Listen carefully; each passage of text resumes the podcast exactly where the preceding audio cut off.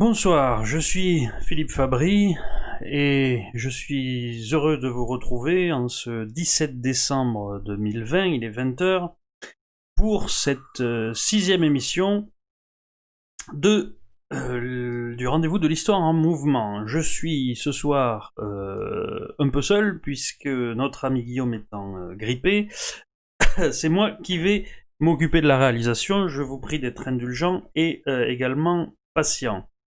Euh, alors, en particulier, du coup, cela va, cela va changer quelques petites choses au, point de vue de l'organisation du chat, si possible, parce que il va être difficile pour moi de le suivre en direct en même temps que je vous parle en permanence. Donc, je vous demande euh, de limiter vos interventions dans le chat aux questions que vous pourriez avoir à poser en cours de route. Et euh, j'essaierai de, vérifier au fur et à mesure et de, ne pas les manquer. Je vous rappelle que vous pouvez soutenir cette émission en mettant des pouces bleus afin d'aider à notre référencement. Et, euh, et de ne pas hésiter à euh, me rejoindre sur euh, ma chaîne YouTube, sur mon Twitter et surtout à partager les émissions qui vous intéressent. Hein. C'est la, deuxième façon de, nous donner de la visibilité avec les pouces. Euh, je vous encourage également à toujours aller, euh, si vous découvrez cette émission aujourd'hui et que ça vous plaît, aller voir les anciennes émissions, puisque euh, dans toute émission, il y a une grosse part de contenu qui n'est pas appelé à être périssable, hein, qui sont des choses sur lesquelles je reviens régulièrement, toute la partie théorique. Et donc, ça vaut le coup d'aller les voir pour bien suivre ce que je raconte.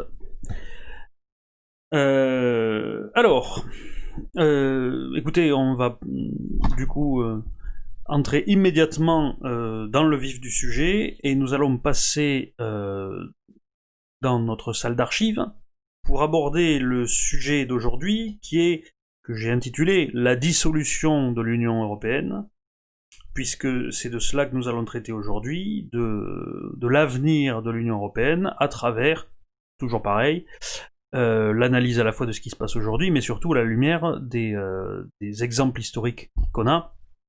Et pour ce qui est de l'Europe, évidemment, cet exemple grec dont je vous parle depuis longtemps.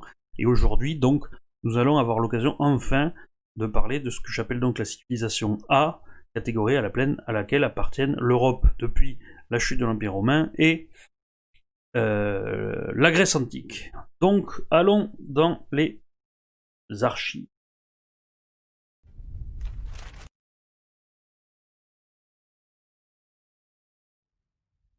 Alors j'ai appelé ça, euh, j'ai appelé ça la la matrice euh, de, l'ordre mondial. Euh, j'ai eu du mal à savoir comment est-ce que je pouvais résumer comme ça en quelques mots la civilisation A. J'ai choisi cette appellation-là parce que dans chaque cycle en fait, ce qui caractérise la civilisation A est vraiment structurant puisque c'est elle qui finit par s'imposer à l'ensemble du, monde connu, et, finalement c'est à travers elle que se fait la mondialisation de son temps, si vous voulez. Hein. c'est dans ce sens-là qu'il faut l'employer. Alors aujourd'hui, j'ai euh, beaucoup de cartes à vous montrer, mais on va commencer par des cartes que je vous ai déjà montrées lorsque nous avions parlé de la civilisation D, hein, à, travers, à travers euh, l'exemple de la Turquie euh, actuelle, l'émission sur Erdogan, qui était l'émission numéro 4. Euh, je vous avais montré ces cartes, donc qui montrent euh, l'ère à peu près de chaque, euh, chaque civilisation du système. Alors je reviens pas sur le détail, hein, vous irez voir la précédente émission si ça vous intéresse. Et je crois que d'ailleurs Guillaume a isolé ces séquences-là sur ma propre chaîne, hein, si vous voulez aller les voir directement. et donc je vous rappellerai simplement que ce qui caractérise la civilisation A au plan géographique, c'est qu'elle apparaît dans une zone qui est dotée de ce que j'appelle à la suite euh, d'un auteur qui s'appelle David Cosandé, une bonne thalassographie articulée. Qu'est-ce que c'est qu'une thalassographie articulée? C'est un rapport euh, très favorable au commerce maritime entre la surface du continent et la longueur de ses côtes. Plus vous avez de, de longueur de côte pour une surface égale, plus vous allez avoir un ensemble qui est favorable aux échanges, d'une part, puisque l'échange par mer est extrêmement efficace, mais également ça a des conséquences sur la formation politique parce que à partir du moment où vous avez un continent qui, euh, a une très forte thalassographie articulée en général. C'est également un continent euh, qui a eu qui a un relief très important par rapport à sa, surface. Et donc qui sépare euh, tout un tas de zones géographiques qui seront propices chacune à la naissance d'un État qui sera indépendant et qui sera facilement indépendant parce qu'il aura des frontières qui lui permettront de se des frontières naturelles qui lui permettront de se défendre relativement facilement. Et donc ça permet dans le temps, sur la longue durée, une stabilité de la distribution politique du continent, si vous voulez, c'est-à-dire une stabilité du territoire des pays. Ce que euh, appelle la, euh, la c'est un mot, euh, néologisme qu'il a forgé, mais qui, évoque ça, c'est-à-dire la géographie favorable à la construction de ces États euh, différenciés et stables. Et inversement, mais par corollaire, une géographie donc qui empêche l'apparition d'un seul pôle qui aurait tendance à prendre la totalité, de l'espace, ce qui est le cas dans l'ère qui est plutôt celle de la civilisation D, qui à chaque fois se répand sur des grands espaces qui sont essentiellement plats, avec très peu de frontières naturelles et donc qui sont ouverts aux quatre vents. Mais c'est également le cas, je vous en avais parlé, de l'Europe de l'Est, par exemple, euh, dans laquelle euh, les frontières ont toujours été extrêmement fluctuantes, parce que il y a, y a, pas de, il y a, y a, très peu de montagnes. Hein. Une fois que vous allez au-delà des Carpates, euh, toute cette Europe de l'Est entre la Pologne, la Lituanie et jusqu'à la mer Noire a vu les frontières changer durant des siècles, les entités politiques apparaître et disparaître constamment, parce que, justement, la géographie n'était pas favorable à leur maintien. Ce qui n'est pas le cas en Europe de l'Ouest, où tous les États ont, existé pendant longtemps. Et pourquoi c'est important que les États se maintiennent pendant longtemps et évoluent Pour les raisons que je vous avais expliquées dans la précédente vidéo, celle que j'ai faite sur les révolutions nationales, mais en vous parlant un petit peu de la construction d'État-nation, je vous ai expliqué que la construction d'un État-nation, ça prend à peu près 600 ans, euh, depuis la base où il n'y a pas d'État, où on est dans un régime euh, féodal, jusqu'à l'apparition d'un État-nation euh, parlementaire, qui a, achevé sa construction nationale. Or, cette construction, je vous l'avais dit aussi, n'est possible que à condition qu'il n'y ait pas de perturbation extérieure. Et je vous avais dit par exemple que la guerre de Cent Ans, qui a consisté en des invasions régulières euh, du territoire français par, euh, l'Angleterre au, euh, au 14e, 15e siècle a fait prendre à la France un siècle de retard et ça a fait que la France, pour parcourir ce chemin du féodalisme au parlementarisme, a mis plus de 700 ans, alors que l'Angleterre, elle, elle a mis 650 ans, d'accord? Donc ça, ça la stabilité du territoire, c'est la clé, parce que tant que le territoire euh, l'espace est, sauf, l'évolution se fait de manière linéaire et sans difficulté vers donc ce, point que je vous ai dit qui est la révolution nationale, sans que ce soit un point terminal, bien sûr, puisqu'on m'avait posé la question la dernière fois. Je vous ai expliqué qu'ensuite, l'État-nation parlementaire euh, évolue vers de nouvelles formes. Mais, la construction de l'État-nation, donc le moment où on atteint ce moment-là, ça prend, ça prend six siècles dans un endroit qui n'est pas perturbé.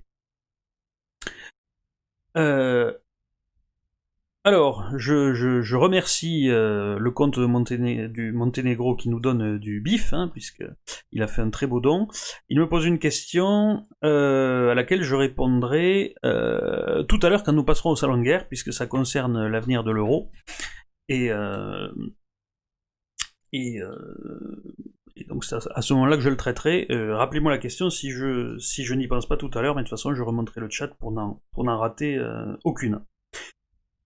Euh, donc voilà, première chose, la civilisation A, elle apparaît dans l'endroit qui a la géographie la plus favorable, et c'est là qu'elle se développe, parce que ce qui caractérise justement la civilisation A, c'est que c'est à la base un ensemble de petits États qui vont atteindre à une puissance très très importante à travers leur concurrence. Alors d'abord à travers leur concurrence et à travers leur évolution politique, puisque, comme je vous dis, il faut 600 ans pour faire un État-nation. il y a également le fait que l'État-nation parlementaire, c'est un régime qui offre des capacités de, liberté économique et entrepreneuriales qui sont extrêmement importantes et donc qui libèrent énormément les énergies. Et, euh, et c'est ça qui, favorise notamment les grands mouvements euh, de, commerce lointain, et donc à travers ça, de colonisation, de création de marines euh, de guerre puissantes, etc. Et c'est ça qui conduit donc ceux qui sont à la base des États nains, ou de petits États, à dominer, par rapport aux grands empires qui peuvent exister à l'époque, à, dominer à la fin le monde entier. Ce qui est d'ailleurs une, un, un, phénomène qui a été étudié hein, par, euh, euh, plusieurs auteurs. Le, seul dont le nom me revient là maintenant, c'est Niall Ferguson, qui a écrit un bouquin qui s'intitule The West and the Rest, donc l'Ouest et le reste, qui a été traduit en français mais sous un autre titre, me semble-t-il dans lequel il explique euh, que, alors il, note en gros les, six grands avantages, on va dire, euh, compétitifs de l'Ouest, ce qu'il appelle l'Ouest, à la base l'Europe, par rapport aux autres, euh, aux autres pays, aux autres civilisations. Et parmi celles-ci, il y a le fait de ne jamais avoir l'apparition d'un État unitaire euh, qui est généralement nécessairement impérial, euh, donc nécessairement stérilisateur, parce que tous les grands États impériaux, ce que, ce que Toynbee appelait les États universels, euh, reposent sur la technocratie, le mandarinat, et donc ont tendance à étouffer la libre pensée, etc. Alors que le fait d'avoir des États qui sont en concurrence, comme c'était le cas, ça a été le cas en Europe et comme c'était avant le cas en Grèce, c'est d'avoir une toujours en gros un point d'accueil pour euh, les penseurs euh, libres. Ceux qui sont menacés à un endroit peuvent toujours aller ailleurs, et c'est ça qui permet donc euh, le débat d'idées, et le débat d'idées permet le progrès scientifique, le progrès technologique, et donc finalement la supériorité sur les empires avec des régimes plus stables, mais plus stérilisants, en particulier au plan intellectuel.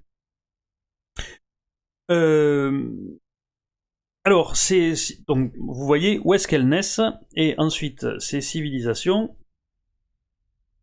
pour comparer leur, euh, leur, je vous la précédente carte pour pas la perdre. Euh, voilà pour comparer leur, euh, extension. Donc, vous voyez où est-ce qu'elles naissent, hein, c'est la même chose que sur les deux précédentes cartes. l'ère de départ, on va dire l'ère natale de la civilisation grecque, et celle de la civilisation européenne. Et ensuite, vous avez tout ce qu'on peut appeler l'ère coloniale, c'est-à-dire la partie du monde qui a été directement colonisé, c'est-à-dire euh, occupé, euh, parfois avec de grosses colonies de peuplement, parfois simplement avec des comptoirs, hein, j'ai pas discriminé, c'est une carte sommaire pour vous donner une idée de, l'emprise que finissent par avoir ces civilisations, qui naissent sur un, coin de table, hein, on pourrait dire, à l'échelle mondiale, et qui finissent par s'imposer à l'ensemble du monde par ce mouvement colonial. Alors je vais vous laisser ces, ces, cartes en vous, euh, en, vous euh, en reprenant les, étapes euh, que j'avais que développées dans mon histoire du siècle à venir. toujours disponible sur Amazon et dans les bonnes librairies bien sûr. Voici quelles sont les, grandes étapes. Hein. Ça pourrait se, subdiviser peut-être dans le détail, mais disons qu'à grands traits, on peut brosser ça euh, de cette manière. Alors, une trajectoire de civilisation 1, ça commence par l'invasion du territoire qui sera celui de la civilisation euh, A par un empire étranger qui est supérieurement civilisé. Pour le territoire de la Grèce l'entièreté du territoire de la Grèce que vous voyez là, ça a été les Achéens qui venaient d'une partie beaucoup plus réduite de la Grèce, qui étaient donc les, bâtisseurs de l'empire mycénien. Hein. Quand on parle des Mycéniens ou des Achéens, c'est grosso modo la même chose. L'ethnie des Mycéniens, c'était les, les Achéens. Je pense que je referai une émission où je vous parlerai des, Achéens un jour, mais, pas. Aujourd'hui, on va parler que de l'Europe et de la Grèce. Et on a déjà beaucoup de travail. Et de la même manière, euh, la totalité, euh, enfin en tout cas l'essentiel du territoire hein, de euh, l'Europe occidentale a été envahi par les Romains. cet empire, il est chassé par des populations barbares qui renversent l'ordre des premiers envahisseurs. Ça a été les, les, Doriens et, pour les pour la Grèce, ce qu'ils appelaient le retour des Héraclides, puisque mythologiquement ils voyaient ça comme le retour des enfants d'Héraclès, en fait, et ces populations doriennes qui, ont envahi donc toute la Grèce et, le Péloponnèse, et notamment euh, notamment euh, les, élites spartiates, les Spartiates étaient des, des Doriens. Euh, alors, on me pose cette question, je vais y répondre tout de suite, puisqu'elle est dans le propos que je suis en train de tenir. Est-ce que la Sibérie peut être comprise dans l'ère coloniale de la civilisation européenne? Alors effectivement, on pourrait l'y mettre. On pourrait l'y mettre parce que, euh, après tout, alors je voudrais pas trop entrer dans les, me perdre dans les, détails si vous voulez sur cette question, mais euh, une partie du mouvement colonial des Grecs a été fait sous égide macédonienne, euh, c'est-à-dire les conquêtes d'Alexandre. Ce que vous voyez hein, dans toute la conquête de l'Empire perse sur cette carte. Euh, et je vous ai expliqué euh, lors des précédentes euh, vidéos que ce qui correspondait à la Macédoine, d'ailleurs là vous l'avez noté en civilisation E, aujourd'hui ce serait la Russie, qui est donc une, civilisation qui est en limite de la civilisation A, mais qui n'en fait pas véritablement partie, tout en étant proche sur un certain nombre de, plans. donc à ce moment-là, si on veut faire un, un, parallèle, on pourrait considérer que tout ce qui a été colonisé par la Russie, donc toute la Sibérie, euh, euh, fait également partie de cette ère coloniale. Comme je vous ai dit, cette carte euh, est vraiment faite rapidement pour donner une idée. Donc vous verriez effectivement une, une emprise qui serait encore, encore plus grande avec cette interprétation. Donc je reviens sur, mon, sur ma trajectoire de A, troisième étape, euh, alors pourquoi la deuxième étape de l'effondrement est importante, de l'effondrement du Premier Empire? Parce que si on était resté dans un empire comme l'Empire romain, ou l'Empire mycénien sans doute, on serait justement dans ce que je vous dis, hein, un État euh, technocratique mandarinal qui, occupe tout l'espace, euh, et donc ça ce n'est pas bon pour le développement. Donc le fait qu'il y ait une invasion barbare, c'est ça qui ramène tout le monde à l'état de la puissance publique éclatée, où il n'y a plus d'État anarchique, d'où sort le féodalisme, et le féodalisme, encore une fois, ce que je disais tout à l'heure, c'est la première étape, euh, c'est l'étape de base, on va dire, qui, sur laquelle va ensuite être possible une construction nationale sur les espaces qui sont suffisamment euh, protégés des grands mouvements euh, géostratégiques et qui restent stables et donc qui permettent à un pouvoir de se construire dans le temps. Encore une fois, je vous renvoie à la précédente émission. donc ça, ça ouvre une, période de gestation d'un ordre nouveau, c'est ce qu'on appelle les, siècles obscurs, hein, les Dark Ages en, anglais, euh, puisque c'est la littérature anglaise qui a forgé ce terme, hein, la littérature scientifique anglaise, euh, pour la Grèce, et en, Europe, bien sûr, on parle de, Moyen Âge, donc c'est une époque où euh, les, grandes voies de communication deviennent dangereuses, où les échanges économiques disparaissent, où on revient à une économie de subsistance locale et où en grande partie on oublie euh, l'héritage culturel de l'ère précédente. Euh, donc ensuite ça, ça permet, quatrième étape, de voir réapparaître progressivement des entités politiques qui, euh, elles, participeront donc toutes de la même civilisation, donc les cités grecques d'un côté et les, royaumes européens de l'autre, qui en même temps partagent la même culture. Tous les Grecs euh, avec conscience d'appartenir à une même civilisation hellénique, euh, et, euh, et, tous les Européens de l'Ouest avaient conscience d'appartenir à cette, à cette chrétienté euh, fille de, de, de, l'empire de, de, Charlemagne. Euh, il y a également une unité religieuse, hein, puisque les, les, les, Grecs avaient les Jeux Olympiques, ils avaient les sanctuaires pan panhelléniques à Delphes, euh, alors que en Europe, tout le monde reconnaissait l'autorité du, pape. Ensuite, l'étape suivante, c'est qu'il y a une différenciation culturelle progressive entre, euh, toutes ces entités, hein, qui se construisent une identité propre au, cours de leur construction euh, nationale, et donc vous avez une différenciation culturelle et chaque communauté politique, les communautés politiques entre elles deviennent rivales et, cherchent à obtenir une forme d'hégémonie sur les autres.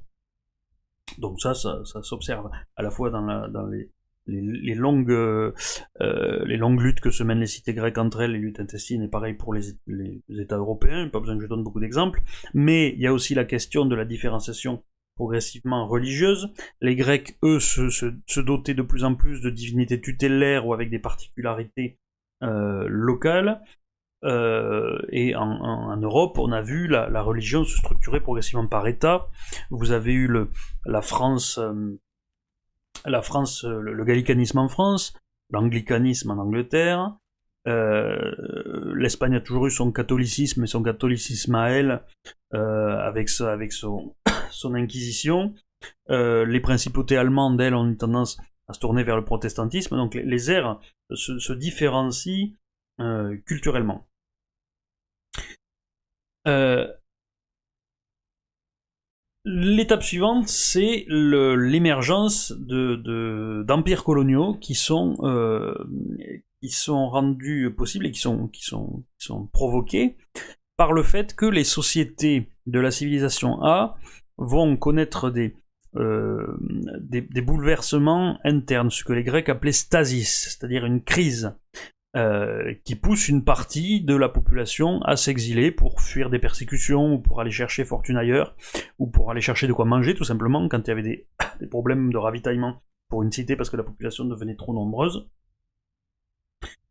parce qu'une des conséquences également de, de, de, la paix et de la, de la sécurité sur un espace donné, c'est que vous avez un accroissement euh, constant de la population, dans un premier temps en tout cas.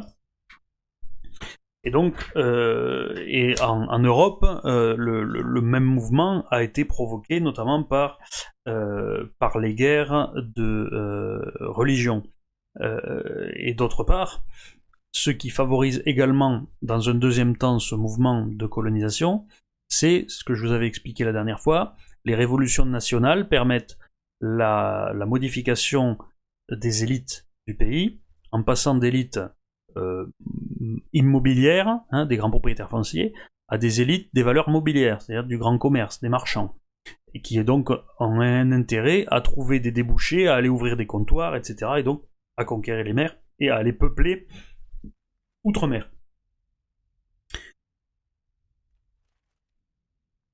Euh, une autre étape qu'il faut intégrer à ce processus, qui est, euh, décisive aussi dans l'identité de, la civilisation A, c'est sa confrontation avec la civilisation D, puisqu'elle est, est sur une, située sur une sorte d'excroissance continentale du territoire qui est dominé par D. Hein, je vous renvoie à l'émission sur cette histoire de cœur du monde.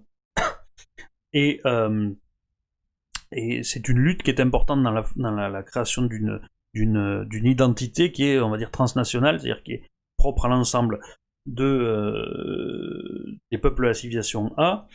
Vous avez euh, la confrontation des, euh, Grecs avec l'Empire perse, les Achéménides, et vous avez de la même manière la, confrontation des Européens contre les Turcs. Donc vous avez des grandes batailles, à chaque fois vous avez euh, des batailles maritimes et terrestres, vous avez Salamine et Platée pour les, pour les Grecs, vous avez les Pentes, vous avez la bataille de Vienne, ou les batailles de Vienne pour les euh, Européens. Euh, ensuite, vous avez alors là, je, vais m'éloigner un petit peu de ce que je disais dans l'histoire du siècle à venir, parce que ce sont des choses que je veux affiner avec, avec les nouvelles choses que j'ai développées euh, dernièrement. Vous avez l'apparition, à un moment donné, d'un antagonisme au sein de la civilisation euh, qui va aboutir à une, une, sorte de, de guerre totale et conduire à l'épuisement de la civilisation. Alors, euh, chez les Grecs, ça a été la guerre du Péloponnèse, hein, dans laquelle Sparte et Athènes se sont épuisés mutuellement, tout ça au bénéfice ensuite de la Macédoine qui a pu s'étendre sur la Grèce. En Europe, ça a été les deux guerres mondiales qui ont permis à l'URSS puis aux États-Unis de devenir les, euh, puissances dominantes sur, sur le continent. Alors ça ne, veut pas dire que cette chose-là n'arrive qu'une fois, parce que par exemple vous auriez, je vous l'avais expliqué, hein, ça je vous renvoie aux questions des impérialistes revanchards, vous avez eu d'autres éditions de ça. Hein. Je vous ai expliqué les deux guerres mondiales. C'est une, une, euh, trajectoire d'impérialiste revanchard, celle d'Hitler. Il y en a eu d'autres avant. Euh, ça aurait pu arriver plus tôt. Euh, d'ailleurs, c'est arrivé plus tôt chez les Grecs. Il n'y a pas eu plusieurs éditions. Chez les Grecs, il n'y en a qu'une, c'est la guerre du Péloponnèse. Il n'y a pas d'autres grandes guerres comme ça. Tout de suite, ça s'effondre. Vraisemblablement, je pense, c'est les derniers états de mes recherches. c'est que euh, en Europe, ça a eu lieu plusieurs fois parce que l'important, c'est que la thalassocratie, soit vaincue. Euh, et qu'elle ne soit plus ensuite en mesure de s'opposer euh, à la civilisation E. L'Angleterre n'a pas été vaincue par Napoléon à aucun moment, contrairement à Sparte gagne contre Athènes hein, et elle détruit sa flotte, et ce qui fait qu'Athènes ne revient jamais à son ancienne puissance et n'est plus en mesure de contrer la Macédoine. Alors que dans l'histoire européenne, euh, l'Angleterre n'a jamais été envahie par Napoléon, puisqu'elle a gagné à Trafalgar, notamment, hein, il y en a eu d'autres. Euh, ce qui fait que tout au long du 19e siècle, l'Angleterre a été capable, a eu la puissance pour empêcher la Russie de, dominer l'Europe, ce que cherchait la Russie à l'époque, hein, puisque euh, la guerre de Crimée euh, était une guerre pour empêcher la Russie de déborder trop sur l'Empire ottoman et ensuite d'être trop capable de concurrencer, de concurrencer l'Angleterre. Donc pour les Grecs, chez les Grecs, c'est arrivé plus tôt, ils se sont épuisés beaucoup plus tôt. Nous, ça s'est passé un petit peu plus tard. Ça s'est passé quand c'est l'Allemagne qui a fait son, impérialisme revanchard, dirons-nous. Mais euh, quand ce moment-là arrive, cette civilisation s'épuise, donc elle permet ensuite à des civilisations, à des, civilisation voisine et plus, plus imposante de, euh, de, mettre leur nez dans ses affaires et de, euh, de finalement de la dominer, puisque l'issue à la fin, c'est que euh, l'ensemble de la civilisation A finit par être dominé par la civilisation B, c'est-à-dire l'Europe par les États-Unis et la Grèce par Rome. Alors, vous me demandez, j'ai une question. Bonsoir, toutes ces civilisations B ont des mythes fondateurs, les civilisations A ne semblent pas en avoir, c'est juste une coïncidence. Alors, le, en fait, si la civilisation, les civilisations B ont des mythes fondateurs, il faut, revoir ce que j'avais dit dans l'émission que j'avais faite sur les États-Unis. Il faudra que j'en refasse sur la civilisation B parce que j'ai pas tout dit. Mais une civilisation B, euh, elle comporte une seule nation, en fait qui s'étend ensuite euh, au-delà de ses frontières et, sur le qui bâtit un empire mondial. Mais euh, c'est une seule nation qui naît d'une révolution indépendantiste, hein, j'avais expliqué. Et, donc c'est de là que vient, on va dire, son, son mythe commun. Alors que dans la civilisation A, c'est pas le cas. Le mythe fondateur, on peut dire qu'elle peut avoir, c'est d'une part son, son héritage de l'empire précédent. Il y a toujours eu en Europe un regret, une,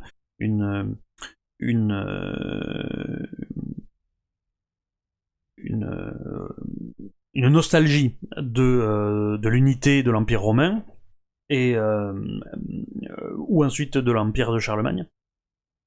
Mais, mais, effectivement, c'est tout. Hein.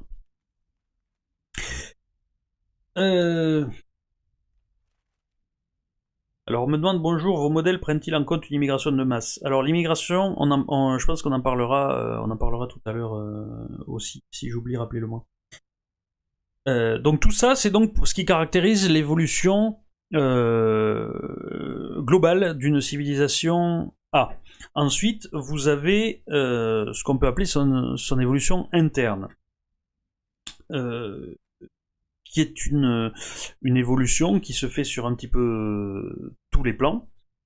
Euh, et euh, dans mon histoire des, du siècle à venir, j'avais divisé ça en six catégories. les institutions et l'organisation politique, société droit, agriculture, religion et les relations au monde extérieur. Alors, c'est assez long, donc je ne vais pas vous lire tout dans le détail, mais je veux quand même vous en donner un aperçu pour que vous voyez la, similarité dans, l'évolution sur le, long terme. Parce que ça va, c'est assez profond. alors d'abord, il y a une première. alors ça, ça, tout ça se découpe en. on peut découper l'histoire d'une civilisation en cinq périodes. La première période, c'est ce que j'appellerais la première période de gestation. Hein, il y en a deux, c'est-à-dire c'est à l'époque où il y a l'absence totale d'État. Donc pour les, Grecs, c'est l'époque archaïque et l'époque des siècles obscurs. Pour l'Europe, c'est le Moyen Âge entre le 6e et le, et 11e siècle. Donc vous avez une, une institution, une organisation politique qui est un ordre aristocratique fondé sur la possession de la terre et la guerre, avec une puissance publique qui est éclatée. Hein. Je ne reviens pas, j'en ai déjà un peu parlé. Au niveau sociétal, vous avez un système de caste avec des modes primitifs de justice, une société rurale qui est très paysanne et communautaire. Euh, au niveau des arts et de la culture, vous avez des arts qui sont presque exclusivement religieux, puisque c'est une, période qui est, euh, très, euh, très superstitieuse, notamment en particulier parce que toutes les connaissances accumulées, je vous ai dit, se sont, ont, disparu, donc on revient à des, explications mythiques du monde. Euh, donc si, vous, si vous regardez au Moyen Âge en Europe, vous avez l'art qui n'est présent essentiellement que dans les sanctuaires religieux. Euh, les riches seigneurs, ils bâtissent des forteresses, hein, pas des paliers. Et le théâtre, ça se limitait à ce qu'on appelait les mystères chrétiens, hein, qui sont donc des représentations religieuses. Euh, de la même manière, pour les Grecs, au départ, le théâtre, c'est un, mode de culte, un culte dionysiaque. Et, euh, la, poésie évoque principalement des questions mythologiques. Euh, pour la religion, donc, ça j'en ai déjà parlé, j'y reviens pas, c'est une religion qui est commune à à toutes les, qui n'est pas encore différenciée entre les différentes entités. Euh, pour les sciences, ben, il n'y en a pas à ce moment-là. Hein. La, religion est la seule explication de la nature. Et pour ce qui est de la, relation avec extérieur, c'est une période d'isolation. On se contente de résister aux menaces extérieures parce que le degré de civilisation est inférieur aux civilisations contemporaines les plus évoluées. Hein. L'Europe du, du, 6 siècle n'est pas capable de, rivaliser avec les empires orientaux qui avaient été conquis, notamment par l'islam. Et pour ce qui concerne les méthodes de guerre, euh, la guerre est surtout à ce moment-là l'affaire donc de la caste aristocratique, avec des armées peu nombreuses et des guerres qui sont des guerres privées en fait. La deuxième euh, période de, gestation, c'est, euh, elle est marquée par le début de réapparition de pouvoir central à l'échelle des royaumes. Donc ça, c'est l'étape que j'ai expliquée tout à l'heure. Ça s'accompagne donc de, de, donc au, plan politique, c'est l'apparition de, pouvoir central dans les zones géographiques, euh, euh, les zones géographiques euh, correspondantes. Je vais vous montrer quelque chose là-dessus. D'ailleurs, on va changer les cartes et je vais commencer à vous montrer une carte qui vous montrera, voilà. Ça, là, vous voyez, c'est la tota-, toutes les cités grecques. Il y en avait à peu près 1035, je crois, dit José Oder dans son livre L'énigme grecque. Euh, là, vous avez une carte en relief du Péloponnèse. Ce que je vous avais déjà un petit peu expliqué pour le pour l'Europe la dernière fois, donc j'y reviens pas, mais vous allez voir que ça marche aussi avec la, Grèce. C'est que là, vous avez une carte en relief du Péloponnèse, et si vous regardez la carte des grandes cités, c'est très intéressant parce que vous voyez que le déterminisme géographique, je, je vous le fais euh, passer, il réapparaît. Vous voyez, si vous regardez Argos par exemple, vous voyez qu'elle occupe une, un espace de grande vallée qui est encaissé au milieu des, montagnes.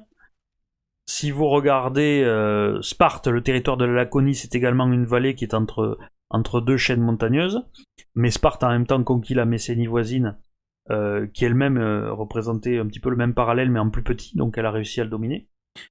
si vous prenez Élis, en haut, qui dominait également la cité d'Olympe, d'Olympie, vous voyez euh, vous, voyez que ça correspond également à, des plaines. Pareil pour Corinthe, pareil pour Mégare qui est dans l'isthme de Corinthe entre deux chaînes de montagnes. Pareil pour Athènes qui règne sur tout l'Attique. Et sur Thèbes qui règne sur la aussi. Vous voyez, ce sont les, grandes cités, euh, les, grandes cités grecques, ce sont, ce sont celles-ci. Et bon, si vous regardez une carte de l'Europe avec les royaumes européen au, Moyen Âge, vous avez la même, idée. Hein. Donc, euh, donc voilà, ces, entités euh, apparaissent. Vous avez euh, les échanges qui commencent à redémarrer à ce moment-là, hein, au plan sociétal, et donc l'apparition d'une bourgeoisie. Vous avez des petits centres urbains qui commencent à apparaître, hein, puisque ce sont des nœuds commerciaux à la base des centres urbains, et donc vous avez l'apparition d'une nouvelle classe, et vous avez des monnaies qui commencent à être à nouveau frappées et à circuler puisque pour faire de l'échange, il faut de la monnaie.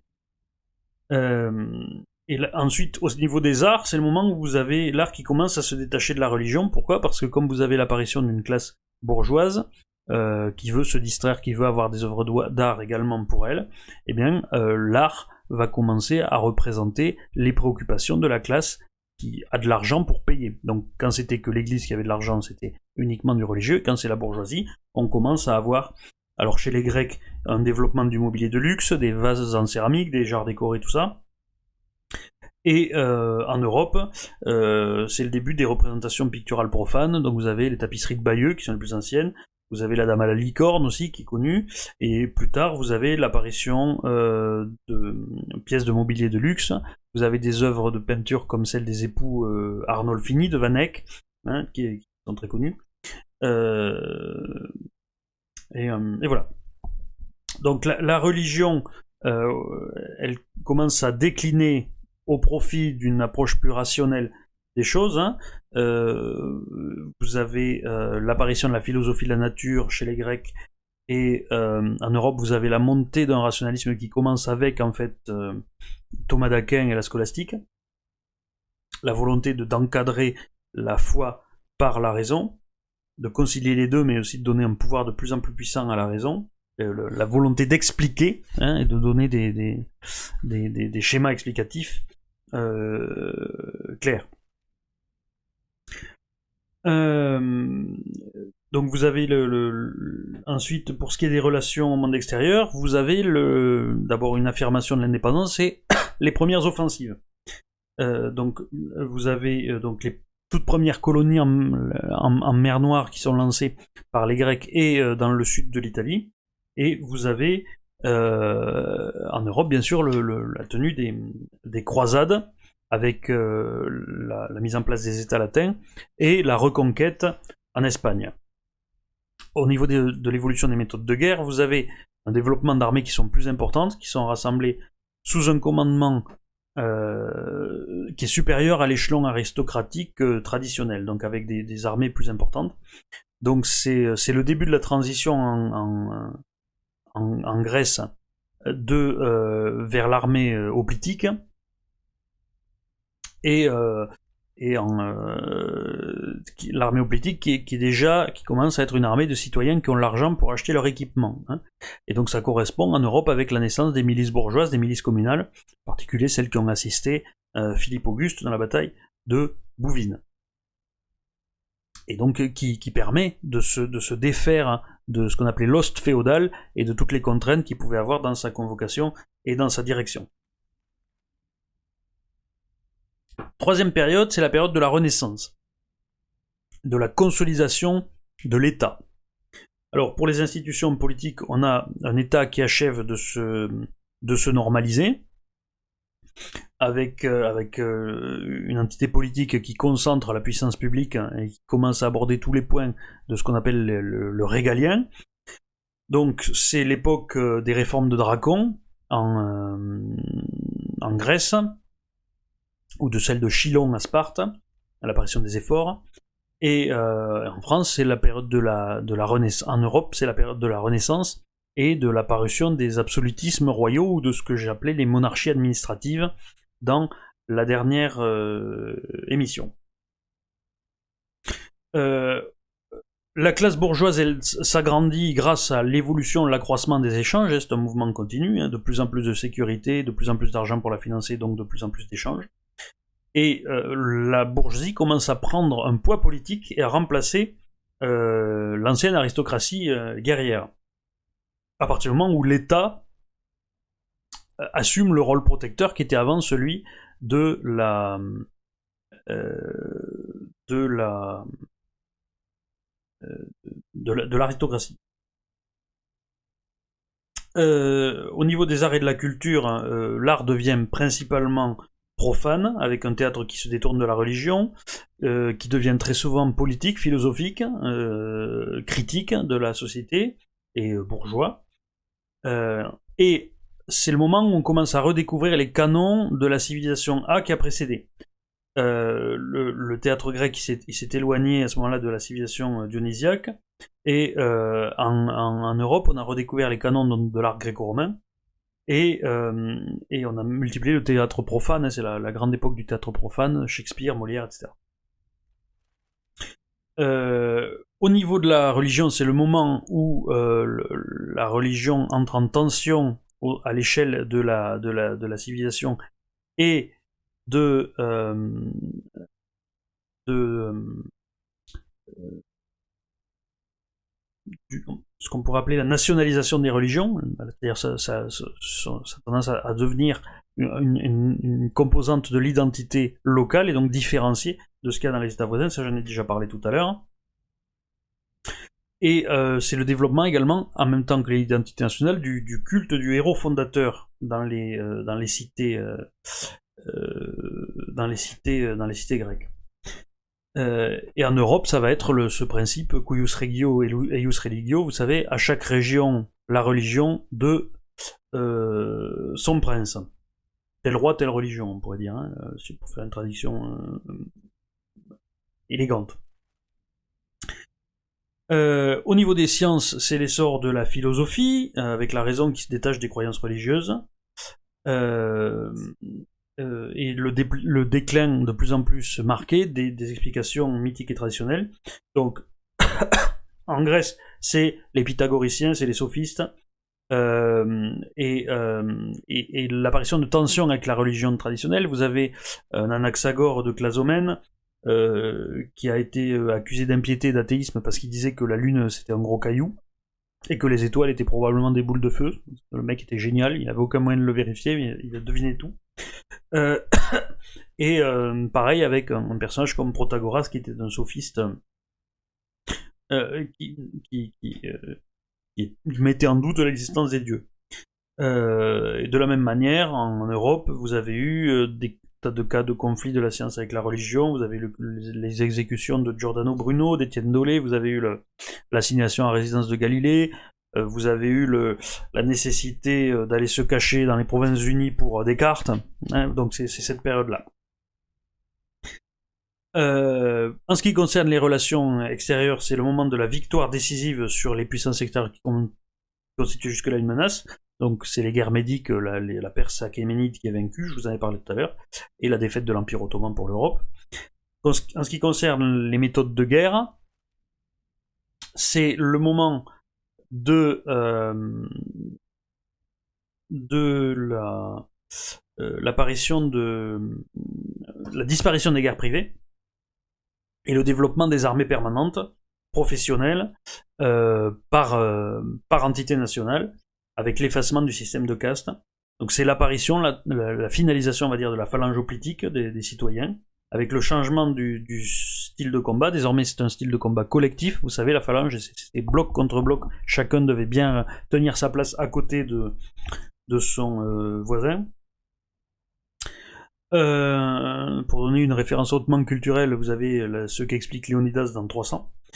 Euh, et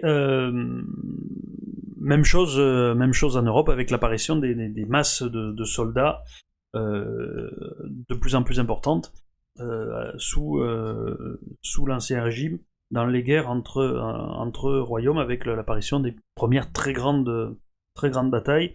Et on peut dire que le premier exemple de ça, c'est le tertios espagnol, hein, qui était véritablement une, une, construction sur le mode de la phalange d'ailleurs, puisqu'ils avaient des grandes, des grandes.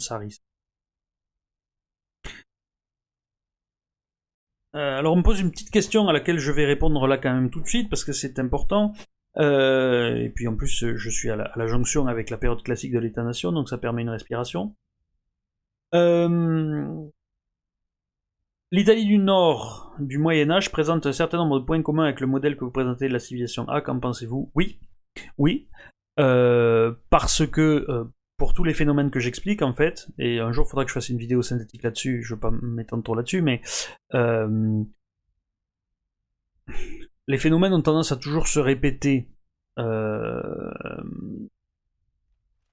dans les circonstances euh, nécessaires. donc quand vous avez tout un tas de cités comme ça, dans une Italie qui était morcelée parce qu'elle avait été tiraillée entre des puissances voisines, ça avait favorisé effectivement un éclatement et l'émergence de tout un tas de cités-États voisines à côté les unes des autres. Mais ça ne pouvait pas être une civilisation A. Pourquoi? Parce que euh, il y a une question, je crois que j'en ai déjà un peu parlé la dernière fois, mais, il faudra que j'en parle euh, de manière approfondie dans une émission, parce qu'il y a une question d'échelle aussi. Hein. Euh, et que l'échelle standard pour la civilisation A, c'était la taille des royaumes, des grands états territoriaux qui font à peu près tous la même taille, hein, je vous l'avais dit, en Europe, comme on était sur le même ordre de grandeur, en tout cas en Grèce. Et, donc les, c'est la même mécanique, si vous voulez, qui, crée ces ensembles, mais ce qui fait qu'une civilisation A devient une civilisation A, c'est qu'en plus elle correspond à l'échelle de son époque. Hein. je, ferai une émission où je, reparlerai de ces questions de, changement d'échelle à chaque fois d'un cycle à l'autre, parce que c'est une question, euh, c'est une question importante. Je pense que j'en parlerai le jour où on fera une émission prospective à très long terme pour savoir qu'est-ce qu'il y aura après euh, les, ce qu'on appelle les États continents, euh, c'est-à-dire la Chine, euh, les États-Unis, la Russie, qui sont des très très gros États et on voit difficile comment on peut faire plus sans quitter notre planète. Euh, spoiler, nous quitterons notre planète. mais je ferai une émission là-dessus, c'est promis, un jour. quatrième période, la période classique de l'État-nation. donc là, c'est l'instauration généralisée de régimes euh, oligarchique ou euh, démocratique, mais avec une démocratie qui a tendance à se répondre. Euh, le développement d'un ce qu'on peut appeler un identitarisme des États, les uns contre les autres, hein, qui ont tendance à véritablement s'affirmer et à, multiplier les conflits avec une glorification historique et de l'histoire nationale. Euh, donc ça, c'est les réformes de Clisthène, c'est la démocratie athénienne, euh, c'est aussi les révolutions anglaises, les révolutions françaises, l'extension de la citoyenneté, du suffrage, etc., qui sont des questions qu'on a vues la dernière fois. Euh, au niveau de la sociétale, c'est la disparition de l'ancienne aristocratie et un, mouvement vers l'égalité de, de droits entre citoyens avec les grands centres urbains qui commencent à atteindre des tailles euh, records au détriment des espaces, euh, des espaces ruraux. Euh, au niveau de l'art et de la culture, l'art perd pratiquement toute signification religieuse et il a tendance à devenir un, divertissement de plus en plus. Hein. C'est comme ça que le théâtre devient un divertissement populaire et euh, dans la Grèce antique, mais aussi euh, dans l'Europe moderne. Et puis vous avez l'apparition de l'opéra, le cinéma, etc. Qui est souvent donc de moins en moins philosophique et politique, de moins en moins un message. Euh, au niveau de la religion, elle est écartée de la sphère publique en raison de la rationalisation du, domaine politique. Et vous avez des réactions anti-religieuses avec des intellectuels qui cherchent à donner même une origine rationnelle aux croyances traditionnelles. C'est-à-dire, on, va carrément attaquer la religion. Euh, donc ça, c'était dans le... Bon, à l'époque moderne, c'est connu, hein, c'est les théories du... les théories mythistes, notamment celles qui disent que Jésus n'a jamais existé, ou que les, évangiles seraient des constructions littéraires, etc. Ça existait aussi en Grèce, euh, puisque euh, la, il y, a eu un mouvement qu'on appelait l'évémérisme, qui vient d'un poète, euh, d'un poète grec qui s'appelait euh, Évémère, et euh, qui, avait émis la théorie que tous, les, tous les dieux de la mythologie grecque étaient en réalité des héros qui avaient été déifiés ensuite, dont le souvenir s'était transmis, et à qui on avait donné des propriétés de divines. Euh, on appelle aujourd'hui d'ailleurs néo-évémérisme ce qu'on appelle la théorie des anciens, astronautes, des anciens astronautes. Vous savez, ceux qui pensent que les dieux euh, des mythologies antiques étaient en fait des extraterrestres qui venaient visiter la Terre à l'époque. On appelle ça du néo-évémérisme, justement en, référence à euh, l'évémérisme de l'Antiquité. Au niveau des sciences, c'est le développement de l'enseignement général. Euh, l'alphabétisation se répand très fortement, avec un système d'instruction organisé, ce qui va de pair d'ailleurs avec la recherche de l'égalité, puisque les gens sont, à partir du moment où les gens sont informés, euh, ils ont plus tendance à vouloir participer dans la chose publique. Euh, l'enseignement cesse d'être sacré, d'être ésotérique, d'être initiatique, et, donc il devient ouvert à, tous. Donc ça a été le développement de l'enseignement général par les sophistes, euh, l'apparition des grandes écoles des philosophes, hein, l'académie euh, de Platon, le lycée d'Aristote, et, euh, dans l'Europe ça a été l'apparition de l'instruction publique un petit peu partout. Pour ce qui est des relations au, monde extérieur, c'est l'explosion du mouvement de colonisation avec la, soumission totale de tous les anciens de tous les anciens ennemis, en fait, et une hégémonie mondiale qui est atteinte. C'est vraiment le sommet de la civilisation à ce moment-là. Et pour ce qui est des méthodes de guerre, ce sont des armées imposantes avec des masses d'infanterie qui sont très disciplinées, et le développement de la conscription, notamment.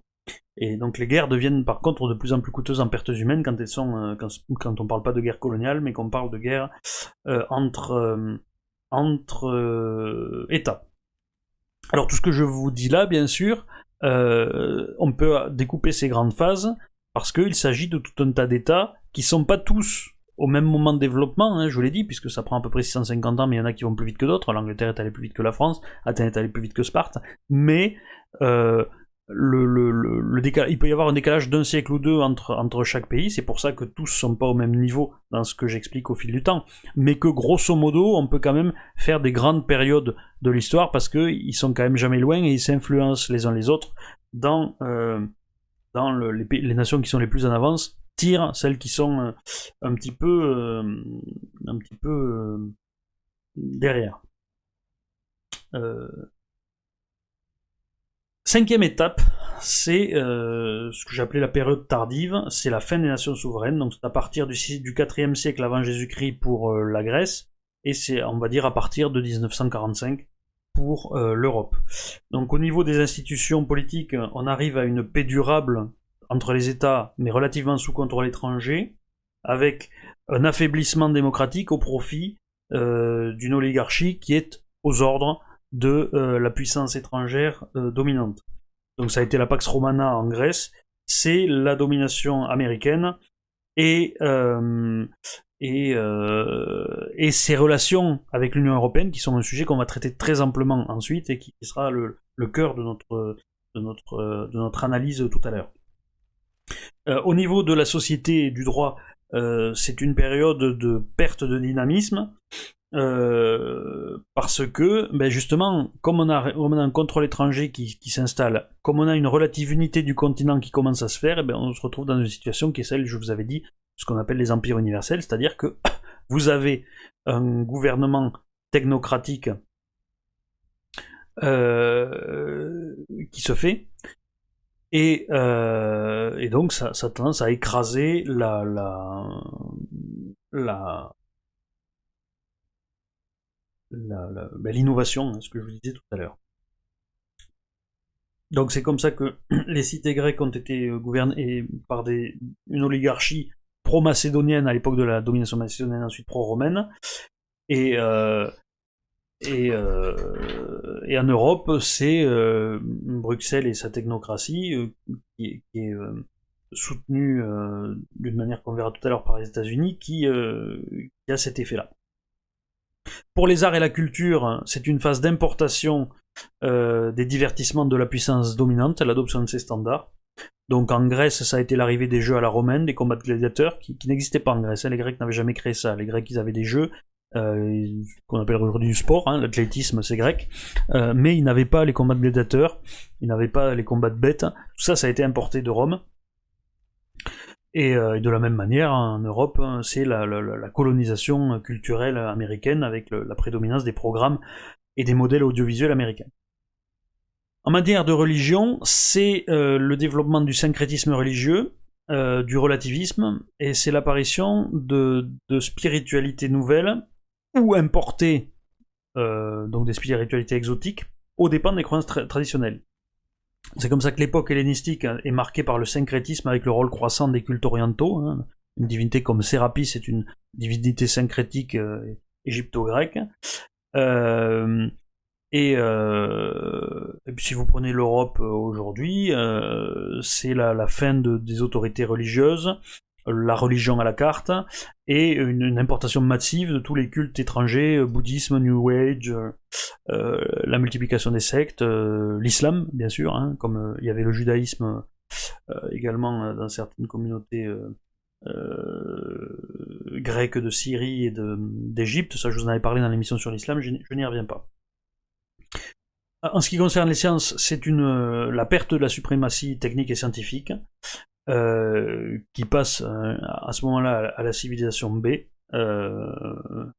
qui devient le moteur mondial. Pour les relations au monde extérieur, c'est la perte de l'espace colonial, la perte de l'influence au profit des nouvelles grandes puissances,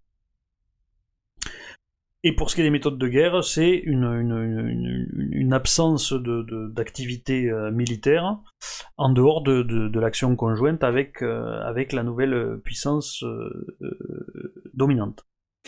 Et c'est marqué également par la baisse euh, de, de, il y a une citation qui me plaît beaucoup de, Polybe euh, qui, qui, montre bien cette perte de dynamisme et en particulier du dynamisme démographique. Hein. Et ça, ça, c'est amusant de voir que c'est, enfin, c'est amusant, c'est triste en même temps de voir que ça a été connu par les Grecs de la même manière que par les Européens aujourd'hui. Hein, cette baisse de natalité qui, justement nécessite euh, l'immigration de masse, puisqu'on me demandait comment j'intégrais ça tout à l'heure. Euh, je vous lis cet extrait de Polybe dans son euh, Histoire, livre 37. Je vous expliquerai un petit peu après qui est Polybe, hein, parce qu'on va, le revoir. Il disait ça sur la, Grèce de son temps, c'est-à-dire du deuxième siècle avant Jésus-Christ. Ce décroissement de population, cette pénurie d'hommes qui de nos jours se fait sentir dans toute la Grèce, et qui rend nos villes désertes, nos campagnes incultes, sans que cependant des guerres continuelles ou des fléaux tels que la peste aient épuisé nos forces. Si on s'imaginait d'envoyer les dieux, d'envoyer consulter les dieux à ce sujet, et de leur demander par quelles paroles et par quels actes la Grèce pourrait être peuplée davantage et les villes plus heureuses, ne serait-ce pas folie de le faire quand la cause en est évidente et les moyens d'y remédier en nous-mêmes? Là, c'est intéressant, vous allez voir, on dirait qu'il parle d'aujourd'hui. Au milieu d'une population livrée tout entière à l'orgueil, à l'avarice, à la paresse, qui ne veut ni se marier, ni nourrir les enfants nés en dehors du mariage, ou du moins de n'en nourrir qu'un ou deux, afin de laisser de plus grandes richesses et de les élever au sein de l'abondance, le mal a secrètement grandi avec rapidité. Sur ces deux enfants, la guerre ou la maladie en détruisent souvent un, par là les maisons sont devenues nécessairement peu à peu solitaires, et de même que parmi les essaims d'abeilles les villes ont perdu, avec leur population, leur puissance. À quoi bon, encore une fois, aller demander aux dieux les moyens de réparer un tel dommage, le premier homme venu nous dira que nous n'avons pour y remédier qu'à corriger nos mœurs, ou du moins à obliger par une loi les pères à élever tous leurs enfants. Il n'est plus besoin ici de devins et d'augures. Vous voyez? Donc cette, cette, euh, cette description du monde grec est très intéressante. Elle montre que euh, une fois atteint un certain stade de civilisation, semble-t-il, ben, c'est naturel, les gens font moins d'enfants, c'est pas lié à la modernité, c'est pas lié à la pilule contraceptive, c'est euh, civilisationnel. Il y a une espèce de, de, lassitude, hein, comme si la civilisation se fatiguait elle-même et ne voyait plus l'intérêt de continuer. Aujourd'hui, quand vous voyez des gens qui expliquent que pour la planète ils veulent plus faire d'enfants et tout, on est, on est dans cette idée-là. Cette idée qu'on fait moins d'enfants pour être sûr de pouvoir leur laisser de l'argent à tous ou que ça va pas trop handicaper. On me pose la question, quelqu'un peut, peut, me dire la date de la carte. Alors elle n'a pas vraiment de date cette carte, même si en gros c'est le 5e siècle avant Jésus-Christ, c'est-à-dire le avant la guerre du Péloponnèse, euh, mais, mais, le territoire des cités était, était parfois mouvant. Hein. Euh, donc vous avez souvent Argos qui est passé sous l'hégémonie de Sparte, euh, etc. Donc, non, non, pas, pas 200 avant Jésus-Christ, c'est antérieur. Hein. des cartes plus tardives, on, va, en voir, on va voir maintenant. Enfin, si, ça peut aussi être 200 avant Jésus-Christ, si vous voulez, c'est le territoire nominal des cités, mais, elles n'étaient pas forcément séparées, antagoniques, comme, comme a l'air de le voir cette, euh, cette carte. Alors, euh,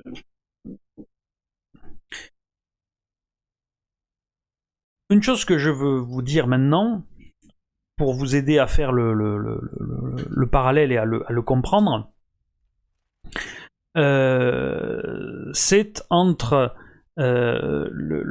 pour bien comprendre à quoi correspond l'Union européenne en fait dans la Grèce antique. C'est ça la petite chose que je vais aborder maintenant. Je veux insister sur cet aspect-là, hein, parce que le but avec euh, ces rappels sur la civilisation déjà c'est que vous compreniez ce que c'est, et surtout pour que vous compreniez pourquoi je vais vous expliquer que l'Europe doit continuer d'évoluer comme a évolué la Grèce.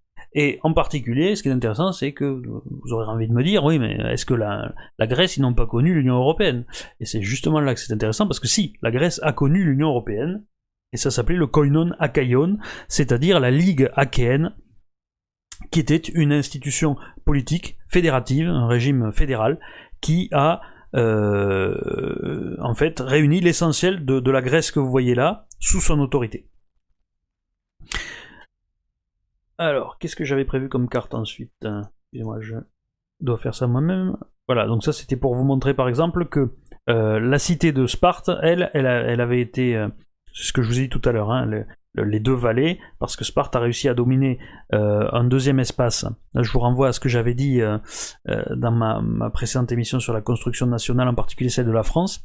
Euh, vous vous souvenez que la France, elle a, euh, ce que je vous avais expliqué, c'est que la construction nationale type, c'est vous avez un endroit qui est la grande plaine nationale, qui va s'imposer à un territoire ensuite en mettant sur ses marges ce qui était, euh, ce qui était des territoires plus accidentés.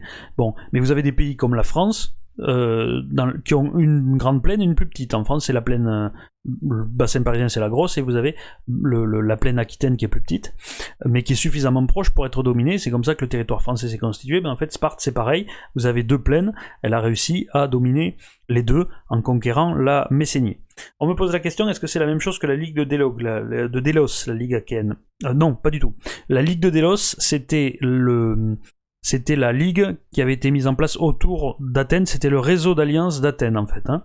Euh, donc ça n'a rien à voir. Euh, la ligue achéenne, je vais vous expliquer en détail ce que c'est.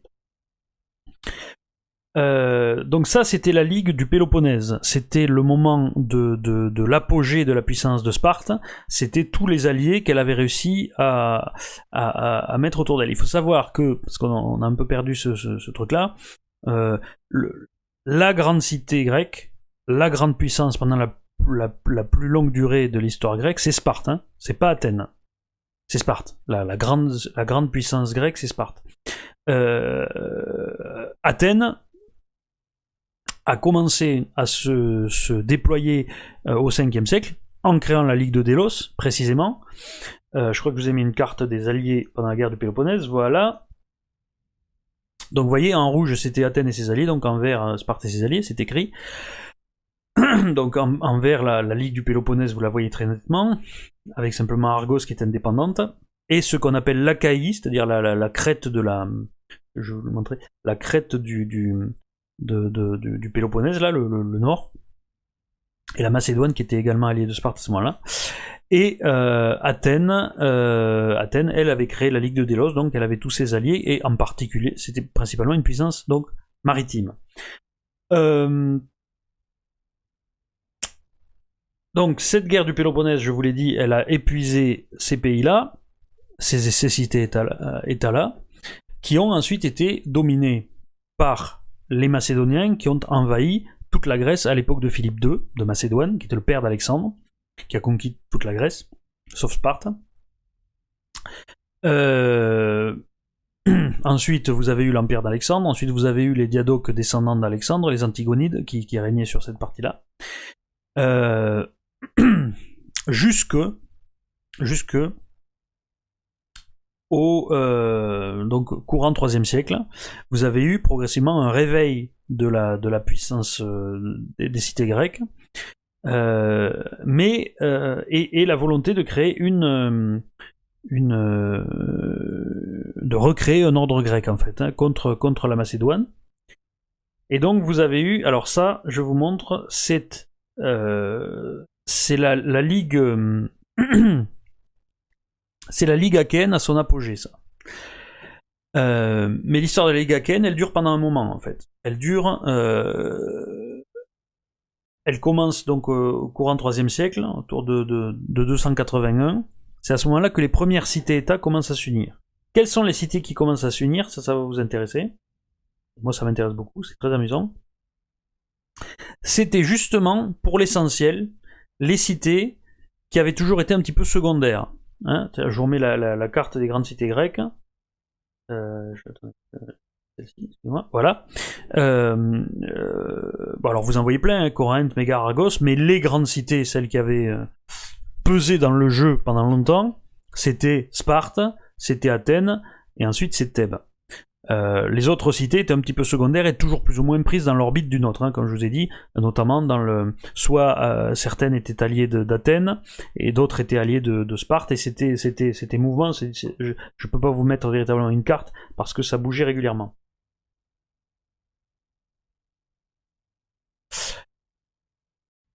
Donc ce qui, euh, caractérise les premières cités qui s'unissent, euh, c'est que c'était les cités qui avaient été en fait sans arrêt dans cet espace qui avait été disputé entre les grandes cités grecques pendant longtemps.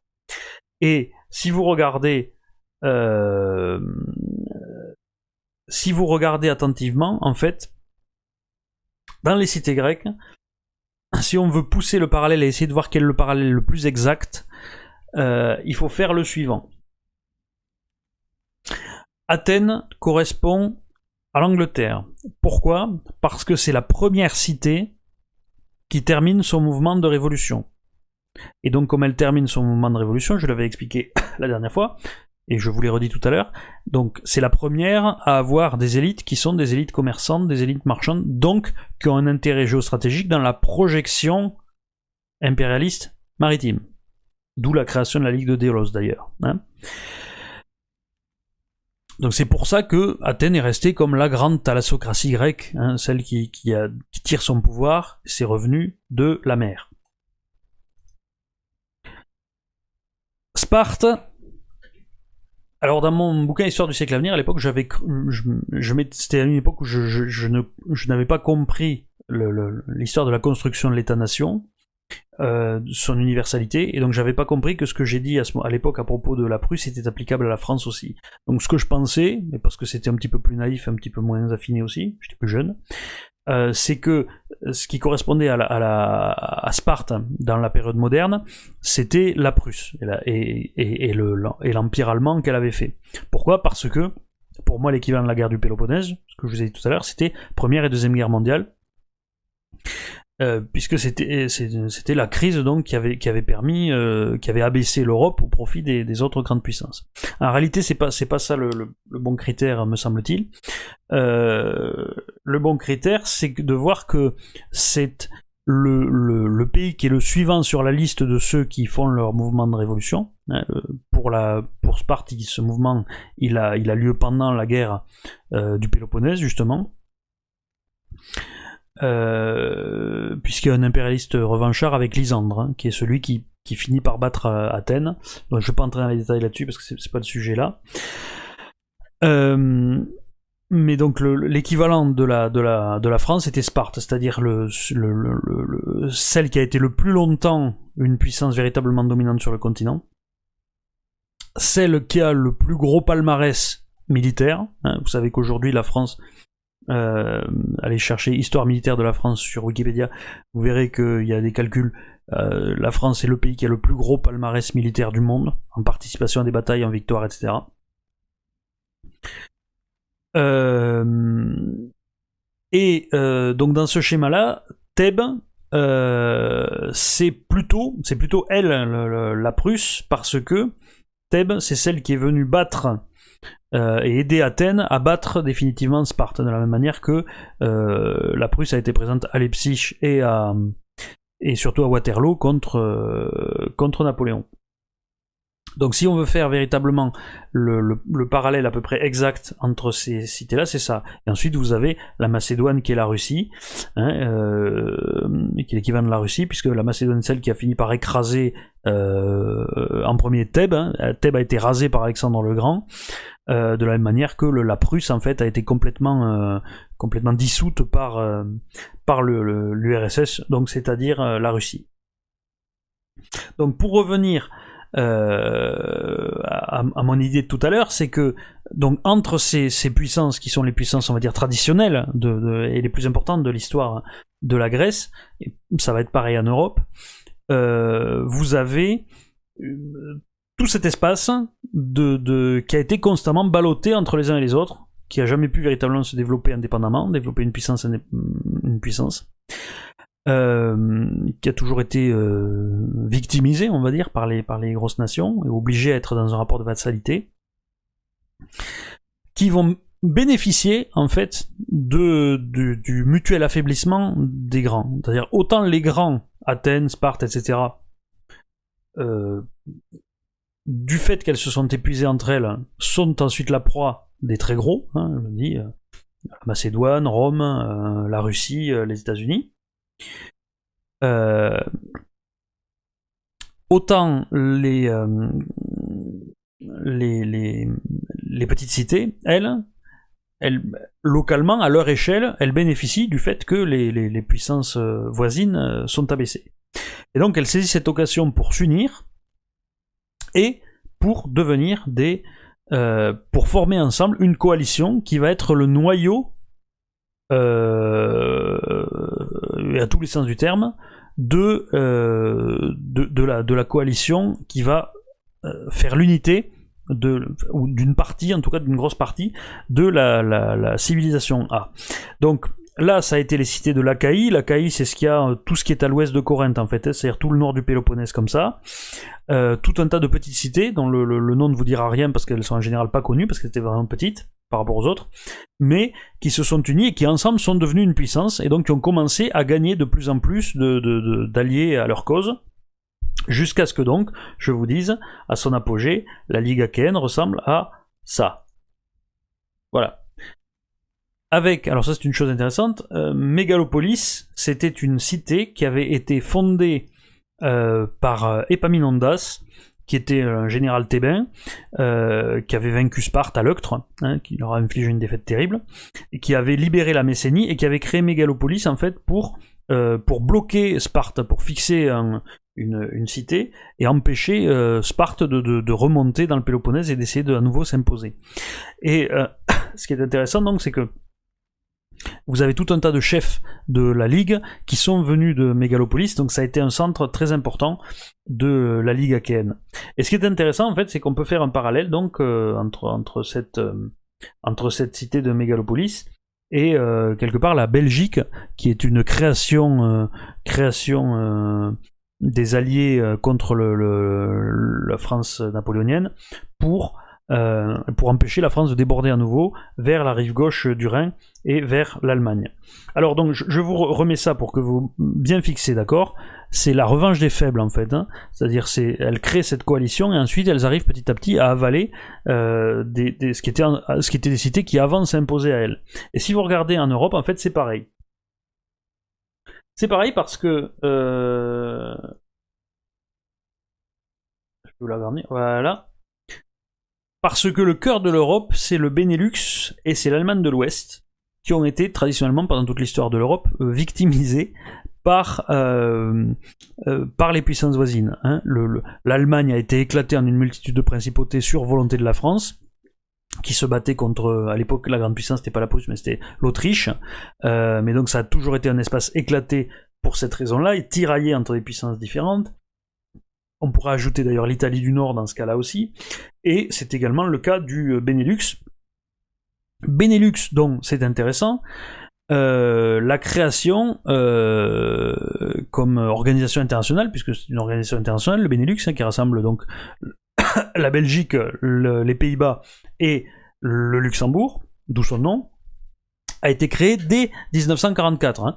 Donc c'est antérieur à la construction européenne. Ça commence par là, comme en Grèce. Ce sont les petits qui commencent à s'unir entre eux pour faire euh, pour devenir quelque une puissance équivalente aux plus gros voisins, et qui ensuite vont promouvoir le modèle euh, tout en en devenant le centre en fait, puisque la capitale de l'Europe aujourd'hui, c'est euh, Bruxelles. Hein.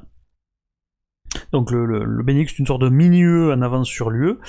Euh, et, donc je suis content d'avoir d'avoir bien expliqué la, question de la formation stratégique des États la dernière fois parce que ça vous permet de bien comprendre cette euh, cette question. Vous savez, je vous avais expliqué que il y avait des espaces entre les pôles nationaux qui souvent étaient déchiquetés pendant longtemps et que c'était eux, c'était là que les petites nations apparaissaient, qui n'étaient ni euh, qui faisaient pas de révolution nationale et qui souvent n'avaient pas forcément fait de révolution indépendantiste. Bon, ce qui est le cas des, des Pays-Bas, mais je reviens pas, j'en avais parlé la dernière fois.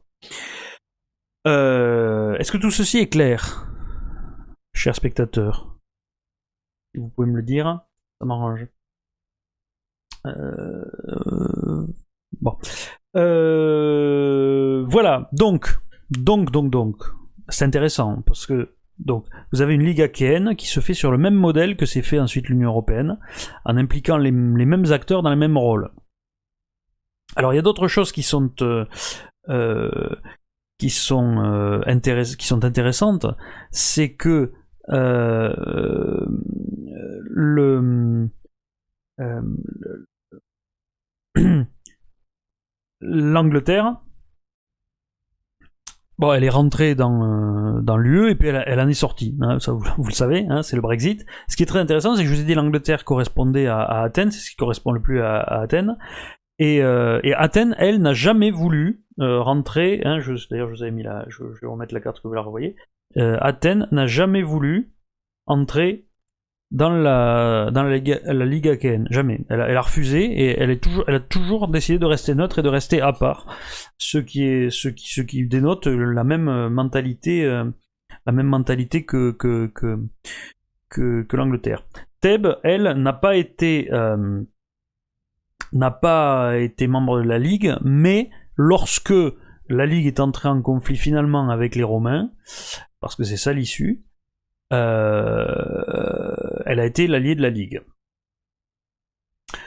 Euh, donc maintenant, on va voir, maintenant que vous avez compris qu'il y a un parallèle qui existe, déjà entre les civilisations en, général, toute la trajectoire longue, mais aussi jusqu'à ce moment-là euh, fédératif à l'échelle de la civilisation on va passer euh, dans le salon de guerre pour euh, essayer de comprendre comment tout ça a évolué chez les Grecs et donc comment tout ça va évoluer chez nous.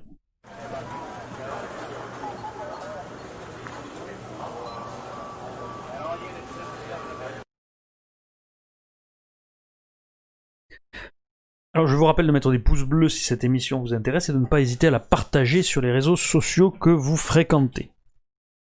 Alors, euh, Comment fonctionnait la Ligue achéenne euh, Je vais vous la mettre, euh, je vais remettre une petite carte, euh, voilà. La Ligue achéenne, juste avant la guerre d'Achaïe, elle ressemblait à ça, pourquoi? Parce que Sparte, Sparte avait fait un, comment on va dire, un Spartexit, ou un Sparkzit, je sais pas comment, comment on pourrait dire, mais c'était ça en fait qui s'est passé.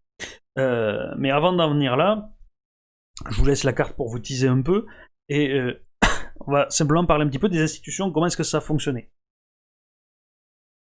Alors le, siège de la Ligue achéenne, c'était euh, euh, nominalement à hein, où, euh, où siégeait quatre fois par an ce qu'on pourrait appeler la session fédérale. Hein, c'est Denis Neufleur qui emploie ce nom, professeur au Collège de France. Je vous conseille d'aller voir sa série de conférences, en particulier en 2009, sur le fédéralisme antique en Europe, et vous avez, deux, ou trois, deux ou trois leçons d'une heure qui sont consacrées à la question du koinon akaion. Euh, alors vraisemblablement, ce qui est intéressant, c'est que cette euh, assemblée était dominée par euh, des riches, parce que il fallait, c'était des gens qui devaient, bon, qui étaient élus, mais qui devaient venir de tout le Péloponnèse, donc le trajet était long, ça coûtait cher. C'était pas comme simplement aller siéger sur l'Apnix quand vous étiez athénien, donc forcément ça limitait les gens qui pouvaient y aller. Déjà à la base, l'aspect, le, régime a un aspect qui est plus oligarchique que, euh, ceux des cités euh, qui avaient avancé ce qu'on peut appeler une oligarchie de fait en fait. Hein.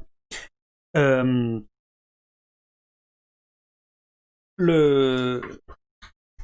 l'idée, qui est également l'idée de l'Union Européenne, c'est que si on s'unit, on sera aussi gros que les gros. Hein. Si on s'unit en Grèce, on sera aussi gros que Rome, on sera aussi gros que la Macédoine. Si on s'unit en Europe, on sera aussi gros que l'URSS, puis là aussi, ou la Chine, et on sera aussi gros que les États-Unis. Donc on pourra ensemble être ce qu'on était avant séparément, c'est-à-dire des grandes puissances indépendantes et souveraines. Donc les, décisions, elles étaient prises au cours de ces, sessions fédérales annuelles, et il y en avait quatre. Euh, et, euh, mais je vous ai dit, une grande partie des, des, des du personnel, on va dire, c'est-à-dire des, des, grands chefs, étaient des mégalopolitains. Euh, de la même manière qu'aujourd'hui, les Belges sont ceux qui ont la plus grande masse dans, le, dans, le, dans les, le, cheptel de fonctionnaires euh, européens. Euh, alors, là, ce qu'il faut, ce qu'il faut comprendre, c'est euh, pour vous faire un petit peu le parcours historique de la Ligue en quelques mots. Le premier grand chef de la Ligue, c'est un dénommé Aratos, qui lui vient de Sicyone, hein, qui est une ville à côté de Corinthe, je vous ai montré la carte tout à l'heure qui, euh, qui est le premier à avoir permis à la, Ligue de, s'étendre euh, beaucoup, d'ajouter beaucoup de, de, cités par, adhésion. Euh, et, et la Ligue achéenne a bénéficié en particulier, et c'est là le début, on va dire, de sa splendeur, de l'intervention de Rome contre Philippe V. Alors Philippe V de Macédoine, qui dominait, qui était hégémonique encore sur la Grèce à la fin du 3 siècle avant Jésus-Christ, donc c'est-à-dire en approchant de 200. Euh, euh, il s'était allié à Carthage, au, donc la Carthage d'Hannibal, hein, au cours de la Deuxième Guerre punique, et donc Rome a également attaqué la Macédoine, et, ça, et, l'a vaincu, et l'a obligé à se retirer de son occupation en Grèce. Et ça, immédiatement, ça a, ça a profité à cette nouvelle puissance montante qui était la Ligue Akhen et qui s'est considérablement accrue à ce moment-là. De la même manière que euh, l'Union européenne a énormément profité de l'effondrement de l'URSS euh, dans la guerre froide et s'est considérablement étendue hein, euh, vers l'Est après, après la, la, chute de l'URSS, la fin du pacte de Varsovie en particulier sur toute l'Europe de l'Est et du Centre. Alors, ce qui est intéressant, justement, c'est que la, euh, Ligue achéenne s'est construite dans le même rapport par rapport à Rome que l'Union européenne par rapport aux États-Unis. C'est-à-dire qu'à la fois, vous avez cette idée que j'ai déjà dit, qui est ensemble on arrivera à être aussi gros que les gros, on arrivera à être souverain. Et en même temps, cette construction a été utilisée par les Romains pour avoir un, allié solide en Grèce et pouvoir euh, dominer euh, cet espace euh, grec, et éviter qu'il y ait un nouvel allié de Carthage qui s'y pointe, par exemple. De la même manière que en Europe, il y a cette idée donc de faire l'Europe, l'Europe puissance, etc., mais qu'en même temps, vous avez la main des États-Unis derrière la construction européenne, qui vise à la fois à amener la paix sur ce continent pour éviter d'avoir à y réintervenir sans arrêt, mais qui vise aussi à contrôler l'Europe et, euh, à maintenir l'empire américain. Vous savez ce que disait euh, euh Zbigniew Brzezinski, le, grand théoricien euh, géostratégique de, Clinton, c'était que l'Amérique était euh, super puissante, mais si elle dominait l'Europe, elle était toute puissante. C'est-à-dire qu'elle pouvait tout faire, parce qu'il y a la richesse en Europe, mais aussi parce que ça permet d'avoir la communauté internationale, ça permet d'avoir cet aspect légitimité. Et, euh, donc vous avez cette construction dans laquelle vous avez un gouvernement assez oligarchique qui apparaît sur l'ensemble de la civilisation A et qui est quelque part au prof, qui est à la fois concurrent et au profit de la civilisation B. Euh, et dont les élites sont très pro-B, en fait, puisque les, les élites achéennes étaient euh, très pro-romaines, euh, de la même manière que les élites européennes, de plus en plus, sont pro-américaines, même s'il y a une ambiguïté, je le répète, parce que les Achéens savaient qu'ils avaient besoin de l'alliance romaine et que c'était très utile l'alliance romaine chaque fois qu'il y avait un bisbille avec la Macédoine par exemple pour utiliser la puissance macédonienne, pour, pardon, pour utiliser le, spectre de la puissance romaine pour intimider ses ennemis. Et de la même manière, en Europe, on aime bien toujours avoir le parapluie américain, vous savez, pour, pour pour, euh, pour faire les malins, euh, que ce soit contre Poutine ou contre les Chinois, alors que quand on est tout seul, euh, on n'est pas aussi gros bras que ça. Donc il y a toute cette ambiguïté à chaque fois dans la construction de cette, que ce soit de la Ligue Aken ou de la, de la, de l'Union européenne. Alors ce qui est intéressant aussi, c'est que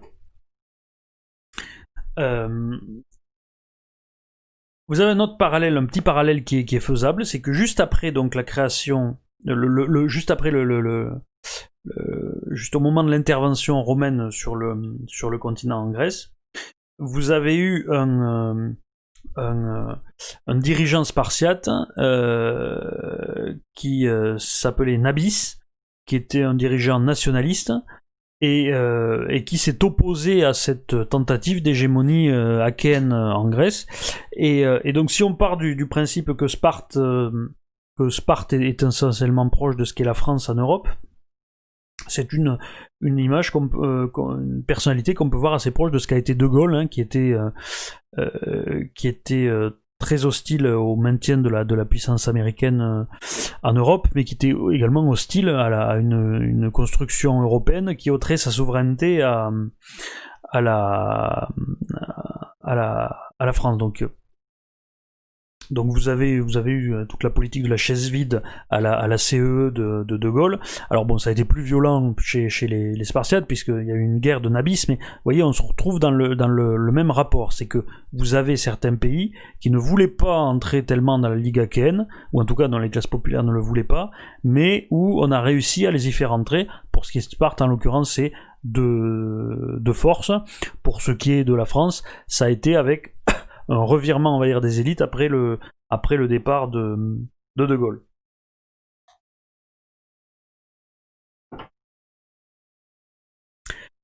Euh, alors, quelle a été l'évolution, euh, l'évolution suivante? Comment ça s'est, terminé tout ça en fait? Euh, Ça s'est terminé, ça s'est mal l'histoire de la Ligue Akhen parce que je vous ai dit donc la Ligue Akhen c'était l'allié de Rome pendant longtemps. Et donc, quand vous avez eu des retours de puissance macédonienne, je crois que je vous en avais parlé quand je vous avais parlé des impérialistes revanchards, vous avez eu un roi macédonien qui s'est appelé Persée de Macédoine, qui euh, en 172 a défié la puissance romaine et qui voulait rétablir la puissance macédonienne euh, sur, euh, sur la Grèce. C'était un peu le Poutine de l'époque, si vous voulez. Donc il y a eu une guerre euh, entre les Romains et Persée. Euh, et dans cette guerre, en fait, la Ligue achéenne a été très attentiste. Elle a eu une attitude très ambiguë. Euh, c'est-à-dire qu'elle n'a pas voulu se battre contre Persée. En même temps, elle n'a elle a, pas été hostile à Rome, mais les Romains ont senti qu'il y avait un flottement et qu'ils étaient pratiquement obligés de battre Persée tout seuls. Et ça, ça leur a pas plu. Ça leur a pas plu, et donc après la guerre, euh, ils ont, ils ont euh, pour s'assurer que les, les, ils ont eu une crainte après la guerre, les Romains, c'est que désormais la Macédoine avait été découpée en quatre morceaux. Et les, les Achéens, eux, ils se disaient, maintenant qu'il n'y a plus du tout de Macédoine, peut-être qu'on peut se passer des Romains, qu'on peut dominer la Grèce entièrement tout seul, euh, et, qu'on peut être indépendant et souverain finalement. Et éventuellement des concurrents de Rome. Et ça, Rome n'en voulait pas, bien sûr. Euh, de la même manière, imaginez que, imaginez que, euh, enfin, je, viendrai après ce qui pourrait se passer en, Europe. Donc il y a eu ce flou, et donc les Romains ont, pris des otages, on demandait à ce que leur soit livré un millier d'otages pour ça, ce qui était les pratiques de l'Antiquité. On échangeait des otages euh, en général pour, euh, pour, pour, garantir le, l'exécution d'un traité. Hein, c'était une garantie. Euh, donc en l'occurrence, c'était uniquement Rome qui recevait des otages grecs. Et parmi ces otages, il y avait euh, Polybe, donc le, grand historien. Euh, Polybe qui était le fils de Lycortas. Lycortas qui était un mégalopolitain et euh, qui avait été euh, un allié politique de, d'un autre personnage qui s'appelle Philopomène, qui était le grand personnage de l'histoire de la Ligue. C'est lui qui l'avait étendu le plus, en particulier contre Sparte, et qui avait obligé Sparte à rentrer dans la Ligue. Et, euh, et l'idée de Lycortas, c'est que il fallait être allé des Romains d'accord, mais il fallait, il fallait leur mettre des limites. Il fallait pas trop les laisser venir là. Donc pour les Romains, il était suspect quand même. C'était, c'était, euh, c'était de l'anti-romanisme un peu primaire, d'après eux. Donc, même si c'était raisonnable. Donc, euh, donc son fils Polybe a été, a pris en otage. Alors, en otage, il était euh, bien traité à Rome. D'ailleurs, il a été fasciné par la puissance euh, romaine. Et ensuite, il a, il a écrit son, son, histoire que je vous ai citée tout à l'heure, essentiellement parce que ce qu'il cherchait à comprendre, c'est comment Rome est devenue maîtresse de l'univers aussi vite. Alors, donc il y, a eu cette histoire des, otages. déjà qui a quand même mis encore une mauvaise ambiance. Là on est en 168 avant euh, Jésus-Christ. Hein. Euh, alors dans les dans les années qui ont suivi, le truc c'est que donc comme il y avait plus de Macédoine en face, la Ligue achéenne a cherché à véritablement instaurer ben, justement son hégémonie sur la Grèce, comme je vous ai dit, donc à faire des tracas à un petit peu tout le monde. Euh, et, et, sur, et à s'imposer d'autant plus sur les, cités qui étaient à l'intérieur, et notamment euh, sur Sparte. Et euh, donc, alors, il y avait des, des, des, conflits de, de, de, entre cités qui, qui, qui continuaient de se multiplier encore, hein, notamment entre Sparte, Argos, tout ça. Il y avait tout le temps des problèmes de frontières, on n'était pas content, la frontière n'est pas là, etc. Bon. Et souvent, ils demandaient l'arbitrage des Romains quand il y avait un problème. Et euh, à la fin, les, Romains en ont eu, en ont eu assez, hein, ce qu'explique euh, Polybe et ce qu'explique aussi l'autre historien Pausanias, dans lequel je me suis replongé pour préparer cette émission. Euh, les Romains ont dit, bon écoutez, là ça, suffit, et ils ont dit ça suffit en particulier quand, en fait, euh, Damocrite, qui était le, chef euh, militaire de la Ligue à ce moment-là, a marché sur Sparte alors que les Romains disaient non, non, bougez pas, ne faites rien, on va vous envoyer des commissaires comme d'habitude qui arbitreront. Il n'a pas attendu et il a envahi le territoire spartiate, c'est pour ça que je vous le mets comme ça. Parce qu'en fait, donc il y a eu ce fameux Spartexit hein, que je vous disais, où ils ont dit bon, nous, il y en a marre, on veut plus rester dans, dans, la, Ligue achéenne, on ne, nous, on ne nous respecte pas, euh, Argos nous fait des conflits de, de, de, de, de, de frontières, donc on sort. On sort de la Ligue achéenne. Et à ce moment-là, la réaction de la Ligue achéenne, donc elle envahit Sparte alors que Rome disait non, attendez. Euh, c'est pour ça que le territoire de Sparte est rogné là par rapport à ce que je vous avais mis, euh, ce que je vous avais mis avant, puisque avant c'était comme ça hein, le territoire, et là hop il le rogne et c'est le ça en fait si vous voulez c'est la carte qui montre le moment où la guerre commence puisque vous avez Thèbes et, toute le B là l'île en haut qui sont devenus alliés de euh, du Péloponnèse, Athènes restant restant neutre. Donc à ce moment-là, les Romains disent, ils se disent bon, ça suffit, euh, ça suffit le, le, ça suffit cette cette cette ligue qui, qui qui en fait finit par faire la même chose que faisait la Macédoine avant. On va pas passer notre temps à intervenir là-bas et à y aller pour pour taper sur des gens. Donc ils envoient un ultimatum à la ligue achéenne en disant vous libérez Sparte, vous libérez Corinthe, euh, vous libérez Argos, euh, plusieurs cités en fait. l'idée des Romains c'était on va le démanteler. Hein, on leur donne un ultimatum pour qu'ils démantèlent, qu'ils laissent sortir de la Gaécaine un certain nombre de cités. Certaines le voulaient, je vous ai dit, comme Sparte. Certaines n'avaient rien demandé. Corinthe ne voulait pas sortir, Argos ne voulait pas sortir. Mais c'était l'ultimatum des Romains. Euh, ça, ça a rendu les, élites euh, achéennes furieuses qui ont euh, excité d'ailleurs le, peuple, et en particulier à Corinthe. Et à Corinthe, vous avez eu carrément un soulèvement euh, des émeutes populaire, anti-romaine. Parce que, alors, c'est ce qu'expliquent les auteurs antiques, en gros, c'est que il y avait des problèmes sociaux et économiques à l'époque, et que les démagogues, hein, qui étaient les, populistes de l'époque, en fait, hein, ce qu'on appelle aujourd'hui populistes, euh, les populistes anti-romains en particulier, euh, le peuple contre, contre Rome et contre, contre les élites euh, pro-romaines. Euh, et contre Sparte aussi. Et, donc vous avez eu une espèce d'emballement comme ça dans les élites. et les élites de la Ligue Achéenne ont décidé qu'il fallait envoyer un signal à Rome et donc s'imposer, ne pas obéir.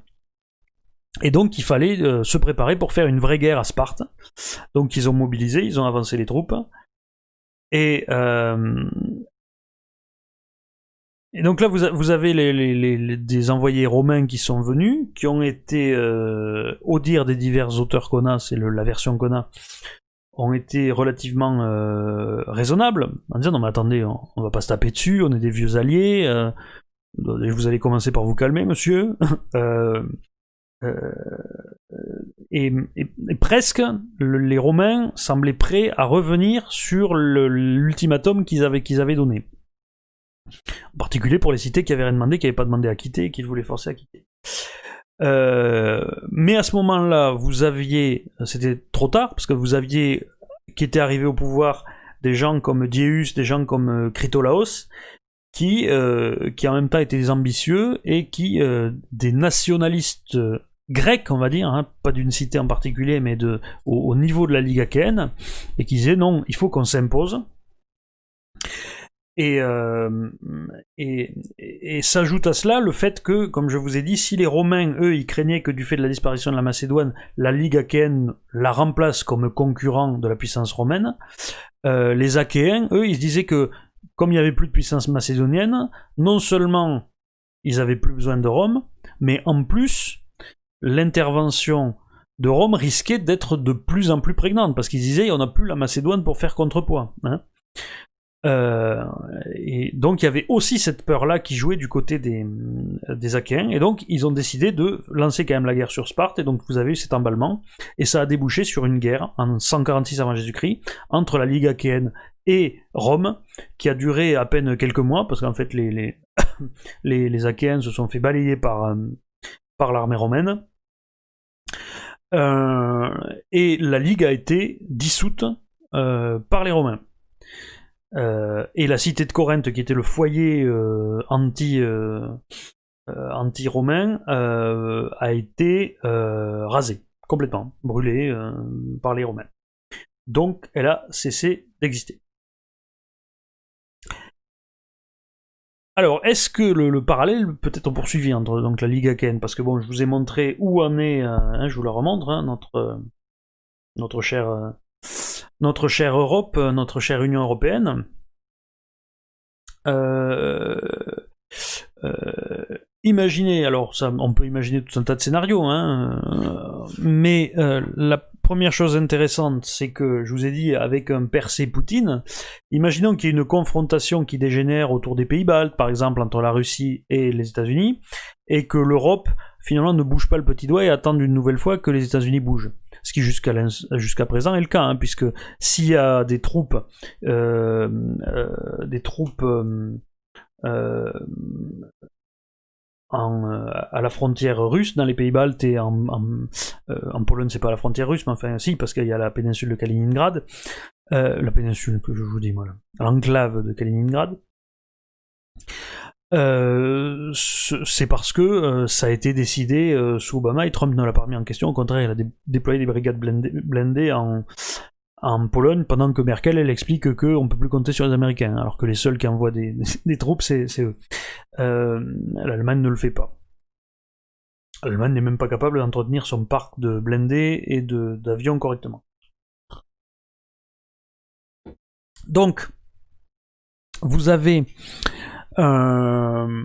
vous avez ce, scénario possible, ou en tout cas déjà dans cette euh, sorte de rupture de confiance qui est apparue entre l'Europe et les États-Unis depuis l'arrivée de Trump, vous avez une image déjà de ce qu'a été donc ce début de rupture entre la Ligue Aken et Rome. Et je ne pense pas que ce soit que ça reste lié à Trump. Euh, parce que euh, si vous regardez, je, vais vous montrer, je ne sais pas si vous avez vous, souvenez ça, au cours des dernières élections européennes, on a vu ça. Ce truc-là, c'était les Eurolapins. Alors, c'était pas un truc officiel, hein, c'était des associations, c'est un avocat allemand qui a créé ça. Euh, c'était des, européistes. Et ce qui est, donc ils ont créé cette campagne d'affichage antipopuliste et tout, vive l'Europe, machin. Et ce qui est très intéressant, c'est que sont représentés en loup, bon, la Russie et la Chine, ça c'est traditionnel, on va dire, euh, des ennemis ou des gens dont on se méfie, mais maintenant ils y mettent les États-Unis aussi. Et je ne suis pas sûr que ça, ça va s'arrêter simplement, euh, par exemple, si Biden finalement n'est pas fini. Euh, si Biden arrivait au pouvoir en Europe, je ne suis pas sûr que ça se calme parce que il y a une sorte de, de nationalisme des élites européennes qui apparaît, un nationalisme européen et une ambition européenne qui est une ambition euh, impériale européenne. Le, Ce qui est très intéressant, c'est que dans l'ultimatum, je vous ai dit, qui avait été donné par, la, par les, les Romains, il y avait l'idée que euh, Corinthe, c'était pas des Achéens ethniques, donc vous n'avez pas à, vous étendre sur eux. Donc il y avait l'idée que la Ligue achéenne avait tendance à dépasser ses limites ethniques, à aller toujours plus loin sans forcément de, logique. Ce qu'on pouvait retrouver dans la volonté à un moment d'intégrer la Turquie, ce sur quoi on est revenu. Euh, on voit aussi que de plus en plus, il y a un impérialisme euh, intra-européen avec la manière dont les, euh, le, les élites européennes, Bruxelles, euh, et, les européistes, on va dire, de, l'Ouest, euh, tentent de s'imposer sur tous les pays qu'on appelle du groupe de, de, Visegrad, c'est-à-dire la Hongrie, la République tchèque, la Pologne. Et, donc c'est, on, est dans la même, la même attitude qu'ont pu avoir les, les Aquins envers les, Spartiates. Donc sans aller jusqu'à imaginer un Frexit, comme le Spartexit, mais qui est possible néanmoins, qui pourrait être le début d'une crise, euh, on voit bien qu'il y a euh, cette tension qui commence à apparaître et, et qui peut, se, je vous dis, se, empirer à la faveur de plusieurs choses. Par exemple, si vous avez euh, la Russie de Poutine qui finit par euh, tomber, le régime de Poutine qui, tombe. Que je pense, je vous renvoie à mon émission sur les impérialistes revanchards, mais ça doit arriver. Vous auriez une, Union Européenne qui serait dans la même situation que la Ligue Akhen quand la Macédoine a été complètement abaissée. C'est-à-dire l'idée de se dire, bon ben, maintenant on n'a plus besoin des États-Unis, on peut régner tout seul sur notre coin, on va même s'installer euh, en Ukraine, sur la Russie, etc. Donc on n'a plus besoin des États-Unis. Et donc vous pouvez avoir une rupture comme ça euh, et, donc l'apparition de tensions qui peuvent mener euh, alors soit une guerre directe, soit une, une forme de guerre sous une autre forme. Mais imaginons qu'il y a un Frexit à ce moment-là et que, le, et que les États-Unis euh, prennent le parti, comme ils l'ont fait comme Rome l'a fait de Sparte, que les États-Unis prennent le parti de la France dans un Frexit. À ce moment-là, euh, l'Union européenne n'aurait pas d'armes nucléaires, par exemple, pour s'opposer aux USA, puisque la, seule arme nucléaire autonome en, Europe, elle est en France. Donc à ce moment-là, vous pourriez avoir des opérations militaires hein, conduites par les États-Unis contre euh, des pays d'Europe. Alors on n'en est pas encore là, et c'est vraisemblablement des choses qui seraient à plus longue échéance qu'une confrontation entre la Chine, la Russie et les États-Unis. Hein, puisque, euh, ben, dans l'autre cas que je vous ai cité, ça se passe la guerre contre Persée, hein, Rome contre Persée, c'est qui, est l'équivalent de Poutine, c'est en, 172 euh, avant Jésus-Christ, entre 172 et 168, alors que la guerre entre la Ligue Achéenne et Rome, c'est 20 ans plus tard, c'est en 146. Euh, donc, donc c'est pas pour tout de suite si vous voulez, mais à mon avis, euh, dans les 30 ans qui viennent, donc à partir de maintenant, puisqu'on n'a pas encore eu de guerre avec Poutine, hein, euh, euh, c'est vers ça que nous risquons très probablement d'aller. C'est pour ça que je parle de dissolution de l'Union Européenne, c'est que je pense, si on suit la trajectoire qui a été celle de la Ligue achéenne, l'Union Européenne sera dissoute par les États-Unis. Alors ça peut paraître très ambitieux de dire ça maintenant, et je n'en doute pas. Hein. Simplement, je livre ça à votre, à votre sagacité, parce que ce qui est intéressant dans, dans la façon dont je travaille, c'est justement euh, de, voir, de, prolonger comme ça des lignes de force qui sont très importantes, hein, puisque c'est pas des analogies ponctuelles que je fais, c'est des sur une hein, sur, si sur 1000 ans ça s'est passé pareil, il n'y a pas de raison que sur les 200 dernières années ça se passe pas pareil. Donc c'est de justement d'arriver à des conclusions qui sont pas forcément celles qu'on pourrait attendre, et donc d'anticiper euh, les ruptures que euh, autrement on pourrait ne pas ne pas anticiper.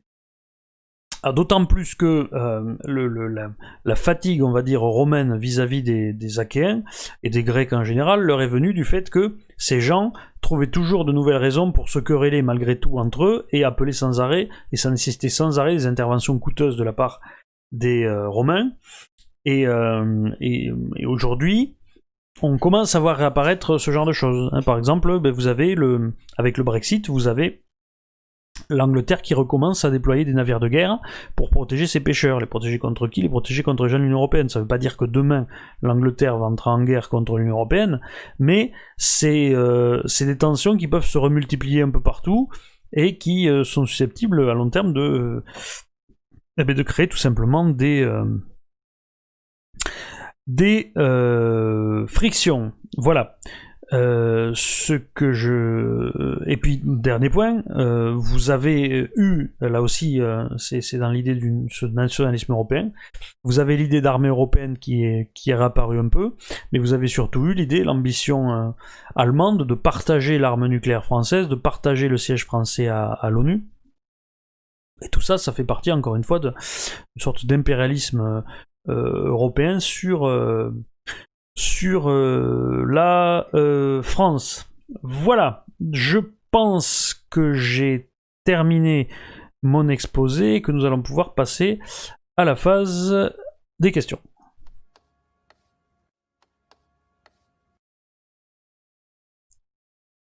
Alors, si vous me permettez, je vais euh, regarder quelles sont les questions. Je vais remonter un petit peu le chat parce que, parce que, parce que,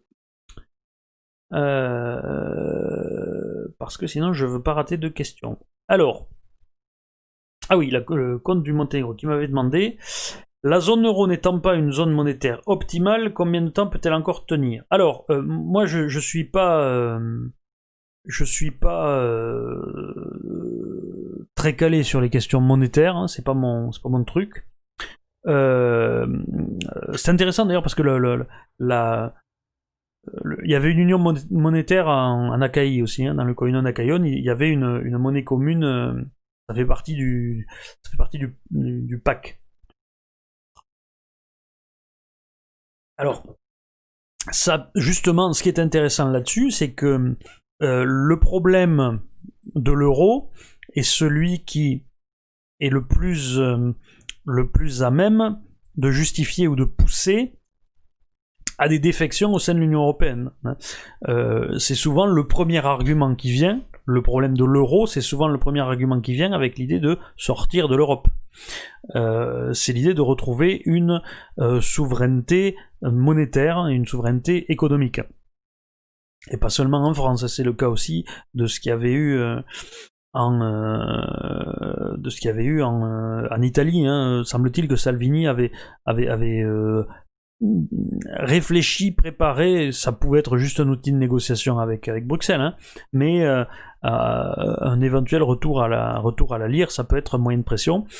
Euh, donc, c'est pas forcément cardinal dans le destin de, de, de l'Union Européenne, mais effectivement, je pense que ça peut jouer.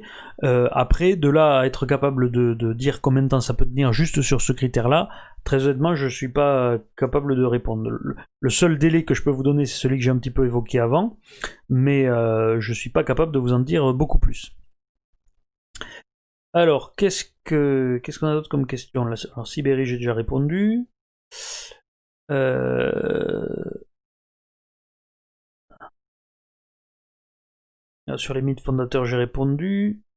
Euh, vos modèles prennent-ils en compte l'immigration de masse? Alors, je sais pas si c'est la peine que j'en reparle beaucoup. Euh, j'en avais parlé quand j'avais parlé de l'islam, un petit peu du, rôle de l'islam dans le, dans le monde grec. Alors, c'était pas spécifiquement, enfin de l'islam, du judaïsme qui était l'équivalent antique de l'islam dans le monde grec. Alors c'était pas spécialement en Grèce, en Grèce il n'y en a pas eu beaucoup, c'était plutôt dans le monde, euh, le, monde grec étendu et en particulier en, Égypte où il y avait une forte présence grecque, en particulier à, Alexandrie. Euh, donc ce qui est intéressant par contre, c'est de voir que euh, j'en avais parlé un petit peu à ce moment-là, les Romains avaient l'habitude de prendre parti pour les Juifs contre les Grecs chaque fois qu'il y avait une lutte locale, parce que c'était la minorité et que donc ça favorisait le pouvoir d'intervention des Romains. Et, euh, et, on sait que chez nous, les États-Unis ont tendance à faire un petit peu pareil. Hein, quand ils donnent des tribunes dans le Washington Post, à, enfin, ils, je veux dire, c'est, un effet de système. Je dis pas qu'il y a un, complot, que les gens décident de non. C'est, c'est, mais c'est global, c'est une, tendance.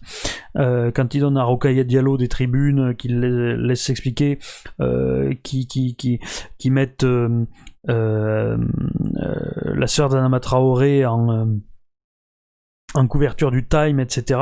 Et donc qui, prennent le parti des minorités euh, chez nous, euh, minorités immigrées, ça, fait partie du, même ressort. Donc en fait ça change pas grand chose parce que c'est intégré dans la, même mécanique. Hein. Euh...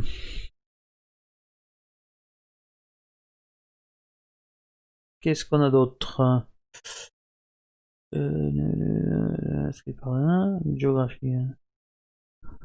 Est-ce que l'émergence des sociétés énormes type Amazon, Big Pharma, etc. ayant leurs propres intérêts et le renouveau des armées privées ne serait-il pas le début d'une sorte de féodalité 2.0 Alors, euh, les armées privées, si on parle des compagnies, de, des sociétés de mercenaires, euh, euh, sais plus quel est le nom de la, principale compagnie, de la, de la, plus célèbre compagnie mercenaire américaine.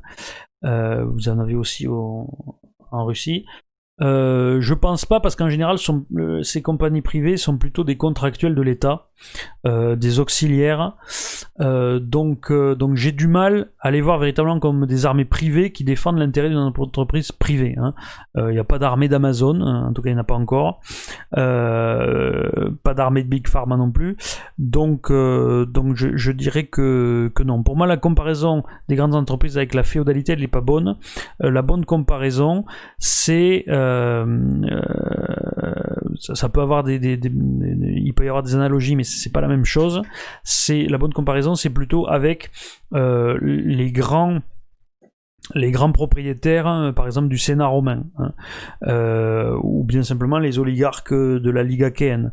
ça, ça représente, c'est-à-dire le pouvoir de, l'argent dans ces structures-là, mais c'est pas de la, c'est pas de la féodalité, ça. Hein.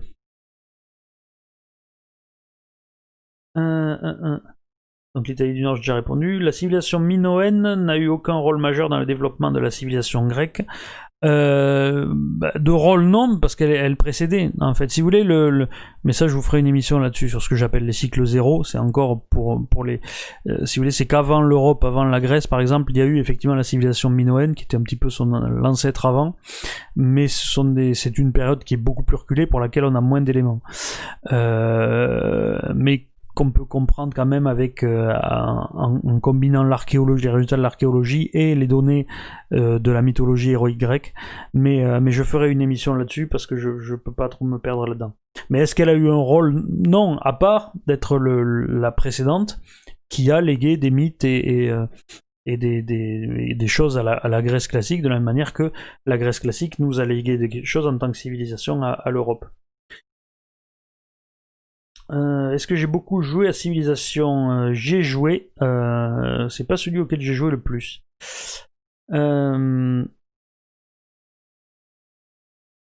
Alors ça j'ai répondu. France est historique. Oui. C'était clair tout à l'heure, oui j'avais vu, c'était tant mieux. Quel est l'équivalent moderne de Carthage, la Chine? Point d'interrogation.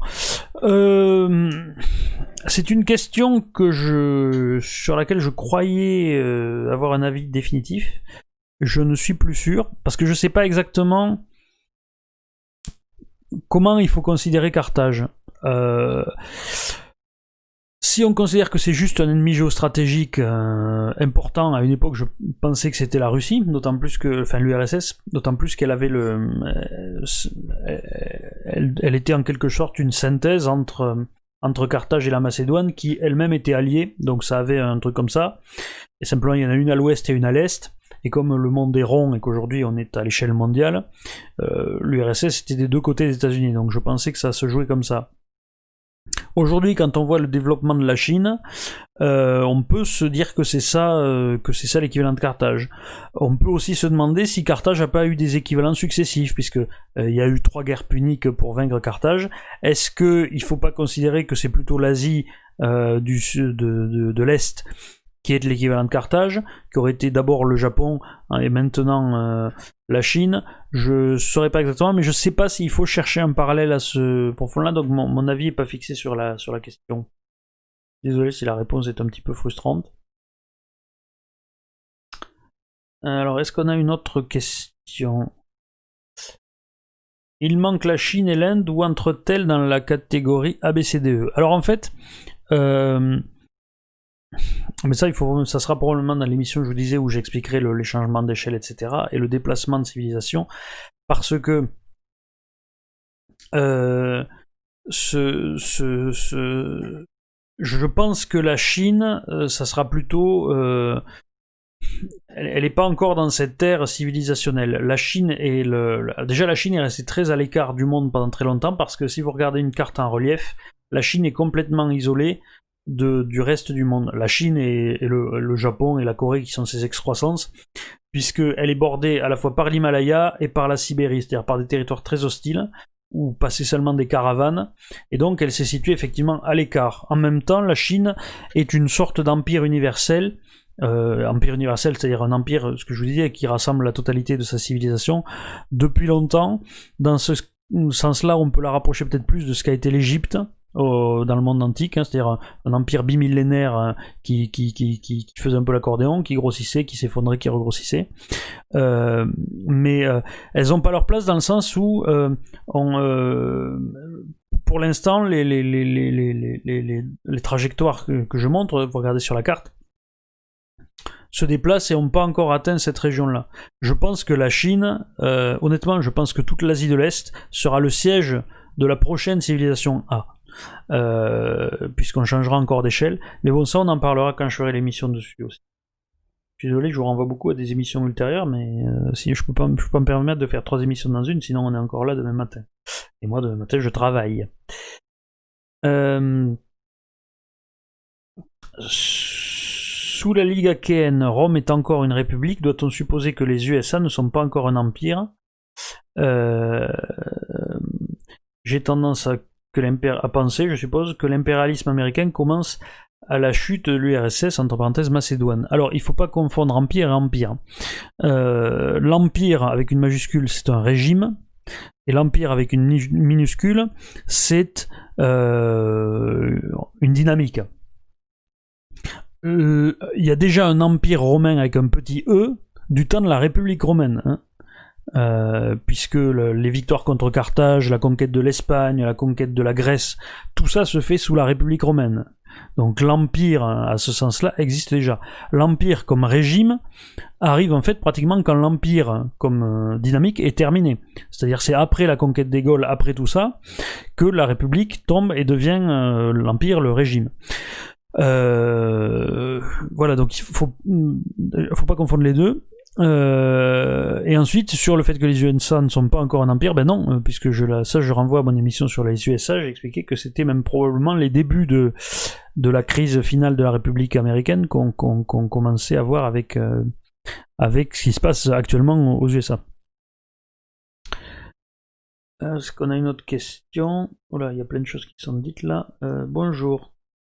Comment l'Union européenne peut-elle devenir impériale alors que la fécondité diminue et que l'économie décroît? Alors, je, ben, en fait, comme la Ligue achéenne, hein, c'est-à-dire qu'elle n'en aura pas les moyens, la Ligue achéenne euh, s'est crue, euh, a, défié euh, les États-Unis et je vous les États-Unis, Rome, et je vous ai dit que la guerre avait été très rapide, qu'ils avaient été vaincus très rapidement.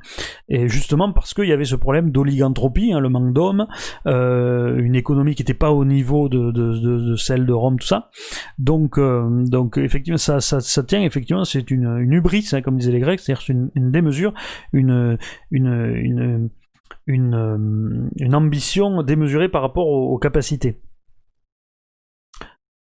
Euh...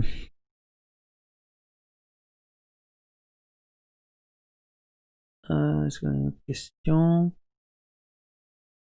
Question pour M. Fabry. A contrario de votre scénario, la, la France, de par sa situation de monopole militaire en Europe, ne peut-elle pas devenir puissance qui dirige l'Europe vers l'émancipation? Euh, alors, ben, la France a clairement pas la capacité de défier toute seule les États-Unis. Euh, après, ce qui est important, c'est que je crois que j'en avais parlé un peu la dernière fois, mais je suis pas sûr. Euh, L'Europe, la France, pardon, est probablement le principal allié militaire des États-Unis dans le monde. Euh, c'est celui qui est le plus actif. Euh, on leur évite d'avoir à aller partout s'impliquer en Afrique, puisqu'on le fait à leur place. Euh, si les présidents français sont si souvent reçus par les présidents américains s'il y a un tel lien, c'est pas du tout à cause de l'histoire commune des deux pays, c'est pas du tout à cause de la faillite nous voilà, etc. C'est pas ça. hein. Le lien, c'est qu'on est un allié militaire qui reste très important des États-Unis. Et, donc, moi, je pense que le, euh, et en même temps, pour moi, il n'y a pas d'ambition du pays de prendre la tête euh, de l'Europe en, en s'imposant. Il y a des rêves, en général, souvent nos présidents aiment bien se voir à la tête de l'Europe. Hein, C'était le cas de Sarkozy, c'est le cas de Macron. Euh, mais au niveau de la population, c'est pas, euh, je pense pas que ce soit un rêve national de de de, de, faire euh, de, faire euh, de, de faire cet empire là. on parle plus de Frexit que de dominer l'Europe hein, dans la, la population. Euh, donc je pense véritablement qu'on est dans la même mentalité qui était celle de Sparte, c'est-à-dire qu'on préfère sortir de ce bazar pas forcément tout de suite, mais enfin en tout cas pas être emmerdé euh, que, que, que, de, que de participer à un grand mouvement comme ça de, de, de, de- d'expansionnisme. Euh, et, euh, et je pense qu'en revanche, notre monopole, notre puissance militaire, justement, fait que si la France un jour décide qu'elle veut sortir de tout ça et qu'elle veut pas être emmerdée, elle peut le faire relativement facilement parce que personne ne peut euh, s'opposer euh, à ça, euh, en l'état actuel des choses. Ça pourrait être différent dans le, futur. Puis Fabry, peut-on envisager l'élément belliciste déclencheur dans les Balkans plutôt que dans les pays baltes? Alors je suppose que c'est pour imaginer contre, contre Erdogan à ce moment-là.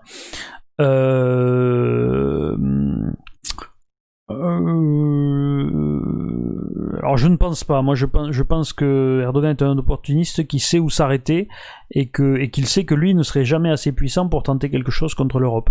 Alors que Vladimir Poutine, lui, sait que la Russie reste assez puissante pour tenter quelque chose si les États-Unis étaient par exemple embarqués dans quelque chose qui s'approcherait d'une guerre civile ou quoi, en se disant qu'il y a une occasion à saisir. Ça, ça serait possible. Mais je pense pas que. Mais euh, Erdogan, lui tout seul, euh, non. Je, je, pense qu'il, je pense que déjà Erdogan, je suis à peu près sûr qu'il a eu peur quand on a déplacé des rafales, nous en France, euh, pour protéger les Grecs, parce qu'il s'est un petit peu calmé. Donc, donc, donc, je pense pas qu'il irait aussi loin tout seul.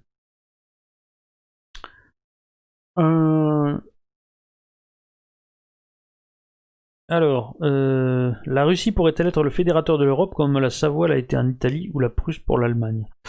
Euh, je, je pense pas parce que hum, encore une fois la Russie est dans le même rapport que la Macédoine, c'est-à-dire que la Russie euh, c'est pas l'Europe. Le, le, les pays européens peuvent pas admettre une domination, euh, une domination russe, en particulier parce que au fond, il faut le redire, hein, le cœur de l'Union européenne, c'est euh, le, cœur de l'Union européenne, c'est cet ensemble de, petits pays euh, au milieu, hein, donc euh, de la même manière que c'était le cas chez, les Achéens. Donc il y a une ambition proprement de, de, des gens qui sont dans cet espace-là pour régner sur l'ensemble. Et donc c'est pour ça que je pense que les personnes les plus hostiles que vous avez que vous avez au au Parlement européen, ce qu'on entend le plus parler, euh, c'est euh, les Allemands, c'est euh, le Belge Verhofstadt, c'est ces gens-là qui crient énormément contre, Poutine, parce que quelque part, Poutine effectivement est perçu comme un concurrent par Bruxelles. Mais bon, est-ce que donc je je je, je le vois pas être capable de faire cette unité cette unité-là. Mais il peut penser qu'il peut essayer.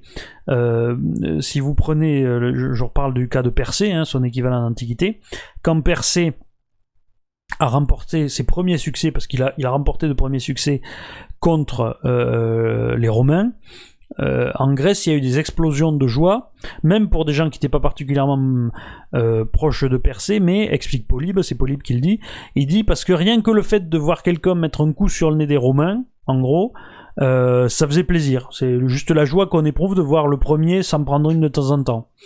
Et, et je pense que dans le, le, le le poutinisme de certains Européens en France, il y a beaucoup ce truc-là, c'est que euh, ça leur fait les pieds aux Américains de temps en temps d'avoir quelqu'un qui leur dit non. Je pense qu'il y a ce, réflexe un peu, euh, un peu pulsionnel. Euh, alors ensuite, qu'est-ce qu'on a d'autre? Je veux pas rater quelque chose.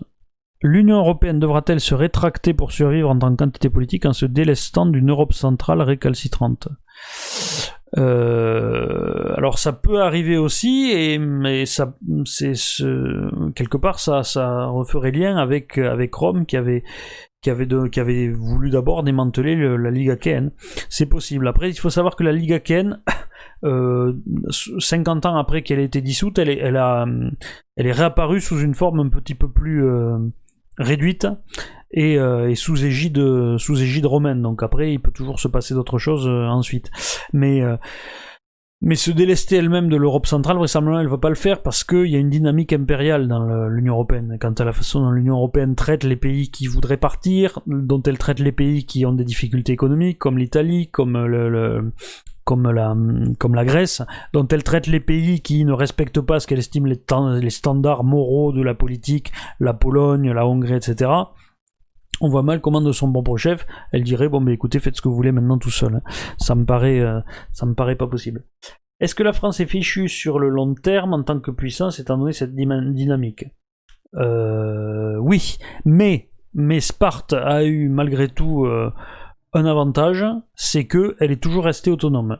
C'est-à-dire que après avoir dissous la Ligue achéenne, les, Romains ont instauré un, on transformait la Grèce en province en fait qui était gouvernée avec euh, des, magistrats romains qui venaient contrôler un petit peu tout ça et chapeauter le gouvernement. Donc ils plus, euh, ils n'étaient plus euh, plus, souverain, mais même plus autonome.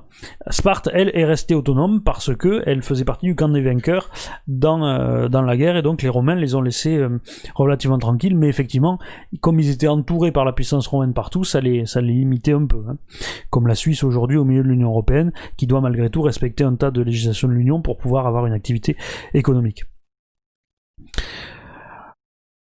Euh, Bonjour, ton raisonnement est intéressant. Tu vois quel avenir pour l'Italie euh, Est-ce que tu penses qu'elle peut se rapprocher de la France? C'est possible. Il y, a, une proximité traditionnelle hein, entre la France et, euh, euh, l'Italie, à savoir ce qui se passerait en cas de Frexit. Est-ce qu'on tenterait de faire quelque chose d'alternatif? Parce que ça peut être possible aussi. Si vous prenez ben, on l'a vu d'ailleurs, la proximité de la France avec la Grèce contre Erdogan, mais la Grèce, l'Italie, l'Espagne étaient des membres de l'Union latine sous, euh, Napoléon III, donc il y a des permanences comme ça historiques, c'est ce qu'on appelle aujourd'hui les pays du Sud. Euh, en cas de Frexit, euh, il pourrait y avoir une tentative de faire quelque chose comme ça. Ou alors un, Italexit qui précéderait un Frexit pourrait stimuler quelque chose chez nous. Après, j'ai pas de boule de cristal. Euh, la France, la culture, bon, c'est un petit peu la même question. Admettons que nous sortions de l'UE et que nous fassions une alliance avec la Russie, quelle serait la stratégie des Anglais et des Américains selon toi? Alors je pense que faire l'alliance euh, avec la, Russie, ça serait une très mauvaise idée par contre, parce que euh, ça nous placerait de facto dans une inimitié avec les Américains, et c'est justement, encore je rappelle, ce que, les, Romains ont reproché à la Ligue c'est d'avoir une attitude ambiguë euh, quand ils ont été en guerre contre Persée, en ne les soutenant pas et en, ayant une position un peu attentiste. Donc si en plus on, s'allie à leur adversaire, ça c'est le genre de choses qui ne leur plaît pas du tout. C'est pour ça que moi je pense que c'est un très mauvais calcul de faire copain-copain avec, euh, avec Poutine. Euh, alors est-ce qu'on a encore une question? Pouvez-vous faire un zoom sur le rôle et les motivations de l'État profond américain La fraude qui semble accompagner l'élection américaine a-t-elle un rôle? Je comprends pas. Pouvez-vous faire un zoom sur le rôle et les motivations de l'État profond américain La fraude qui semble accompagner? Alors je comprends pas la question. Euh, euh, fraude et État profond américain, je ne sais pas. Moi sur la fraude, je suis toujours attentiste. Euh, sur son ampleur et son, son, rôle effectif, si vous voulez. Moi, je je me prononce pas là-dessus parce que parce que je ne suis toujours sûr de rien, très honnêtement. Hein. Euh, alors, euh, qu'est-ce encore? Parallèle entre la situation parallèle entre la situation actuelle aux États-Unis et la crise de la République romaine avant l'Empire. Alors ça, il me semble que j'en ai parlé un peu tout à l'heure quand j'ai répondu. Euh, si la Chine disparaît avant l'effondrement américain, y aura-t-il un autre adversaire de taille? Euh, Alors ça, je crois que j'avais répondu à la question une fois précédente. Quelques décennies après, on pourrait avoir, on pourrait avoir le comment? La la l'Inde qui pourrait qui pourrait devenir à son tour une une puissance euh, vous avez écrit plein de trucs en même temps ça. Euh, c'était où c'était où? Ah arrêtez de parler. Il y a trop de trucs du coup ça, a défilé j'ai perdu le euh, voilà.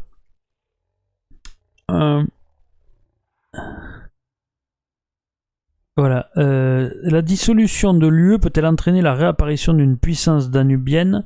Si oui, quel serait son rôle? Euh, ben, La dissolution de l'UE, elle pourrait entraîner des coalitions à échelle plus basse. Par exemple, si on envisage que les États-Unis dissoudraient le... Euh, l'Union européenne, il n'est pas impossible que le, que le, le groupe de Visegrad, qui est très proche des États-Unis, hein, euh, puisque puisqu'ils considèrent que c'est eux leur vrai allié et qui les protègent, euh, il pourrait y avoir la recréation d'une sorte de de, de de, de, groupe comme ça. Euh, après, quel serait son rôle Un rôle d'équilibre, parce que l'idée c'est de créer des des, des, des... c'est en fait la, je vous l'avais dit, hein, la stratégie américaine c'est un peu la même stratégie que la stratégie de toute thalassocratie, c'est la, la, stratégie britannique, c'est de créer des, équilibres locaux pour qu'il n'y ait pas de puissance dominante et donc qu'on puisse toujours un petit peu intervenir et, euh, en ayant un rôle d'arbitre. Euh, alors ensuite, la Chine va-t-elle se fissurer sous le poids de sa démographie et du différentiel entre hommes et femmes? Je pense pas que ça suffira à la faire tomber, mais ça va être à l'origine de troubles sociaux, vraisemblablement. Mais on en parlera quand je ferai enfin cette émission sur la Chine, n'est-ce pas? Croyez-vous qu'il y a une seule civilisation européenne ou l'Europe est-elle divisée en plusieurs civilisations? Je pense qu'il y a une civilisation européenne. Euh, euh, après, on peut toujours diviser à l'extrême, mais pour moi, l'échelon en dessous, c'est c'est l'État-nation. Euh, alliance avec l'Italie, ça j'en ai parlé. bonjour, l'Union Européenne a-t-elle des armes pour éviter une chute? Ben, Ça, je crois que j'ai déjà répondu. Peut-on rêver d'un grand Occident avec un équilibre aux États-Unis? Non.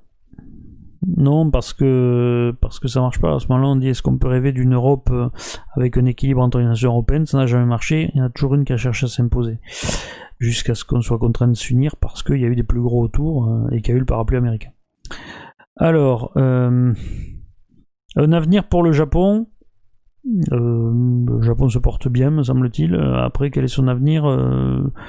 Je, je vois rien de particulier. Euh, ah, l'ami Jonathan Surel qui me fait l'honneur de sa présence. Monsieur Fabry est-il d'accord avec l'idée que la diaspora turque est devenue tellement importante en Allemagne qu'elle a connu Merkel à s'interdire de s'opposer à Erdogan et à la, Russie, à la Turquie? Je suis tout à fait d'accord, effectivement. Je pense que Merkel a eu peur de ça et que c'est justement la stratégie d'Erdogan de, de, de, de, phagocyter, euh, phagocyter enfin de, de, de parasiter l'Allemagne euh, et, de, bloquer comme ça Angela Merkel. Ça, j'en suis, j'en suis sûr. Et ça marche, hein, ça marche. Il arrive à obtenir des leviers, euh, pas chez nous encore, mais il arrive. Peut-on envisager une présence militaire russe en Serbie, comme vous l'aviez mentionné pour la Biélorussie dans une précédente émission? Euh, alors il me semble qu'il y a régulièrement des exercices conjoints, euh, de toute façon. Je pense pas qu'il y ait de présence permanente en revanche, mais ça peut s'envisager, oui, effectivement. Et je crois que la présence déjà en, Moldavie est contestée ces derniers temps, donc c'est pas. Euh, alors, connaissez-vous les analyses de Maurice Allais sur l'Europe et sur l'histoire? Je crois qu'on m'a déjà posé la question une fois en commentaire et bah, en fait non. Il faudrait que je cherche. Pouvez-vous ne pas prononcer les États-Unis? Les États-Unis, s'il vous plaît.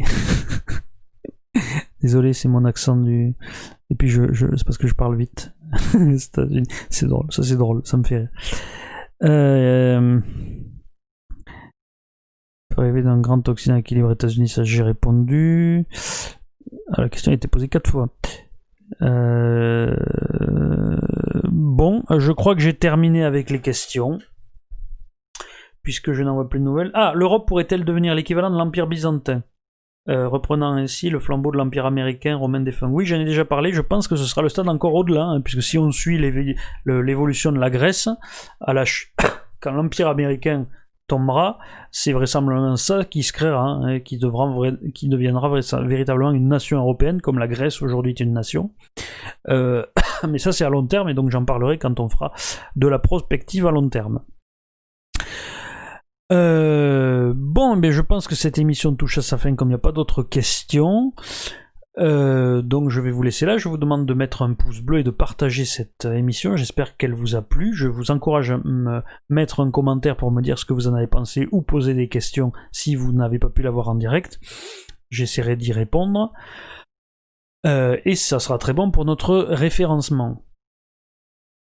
Euh, alors, je serai, donc je vous l'avais déjà annoncé, je pense, avec Henri Lesquin le 28 décembre prochain à 19h, je pense que ce sera, ça sera confirmé de façon, pour, euh, euh, pour parler notamment de mon bouquin La structure de l'histoire, qui était le dernier paru. Euh, donc, comme ça sera aussi la semaine où devrait tomber la dernière émission, euh, alors dans, le jeudi c'est, 30, c'est, le 31 donc je pense pas la faire le jeudi, je pense qu'on la fera le mercredi, la dernière émission de l'année, et qu'on fera comme j'aurais déjà eu euh, l'émission avec, euh, avec Henri de Lesquin, pour pas trop charger et pour terminer sur quelque chose d'un petit peu plus facile à traiter que tous ces longs exposés que j'ai fait aux dernières émissions, qui mine de rien prennent pas mal d'énergie de préparation. je pense que je parlerai du grand reset, qu'on s'interrogera un petit peu sur cette question, ce qu'elle peut signifier. Euh, là aussi, est-ce que, est-ce que, le, est-ce que les, parallèles historiques permettent de trouver une, explication à, tout ça? Je pense que ça sera la dernière de l'année, comme ça on termine sur quelque chose d'un petit peu plus euh, un petit peu plus tranquille à traiter, où vous pourrez en plus, je pense, poser toutes les questions que vous voudrez, peut-être encore plus que d'habitude. Et je pense que, sauf actualité qui interviendrait d'ici là, la première émission de 2021 sera enfin effectivement consacrée à la Chine, mais ça devient un petit peu le running gag de cette émission. Donc, euh, donc nous verrons ça. Euh, en attendant, je vous souhaite une, euh, une excellente soirée, pouce bleu, partagez, et à la prochaine fois. Bonne soirée.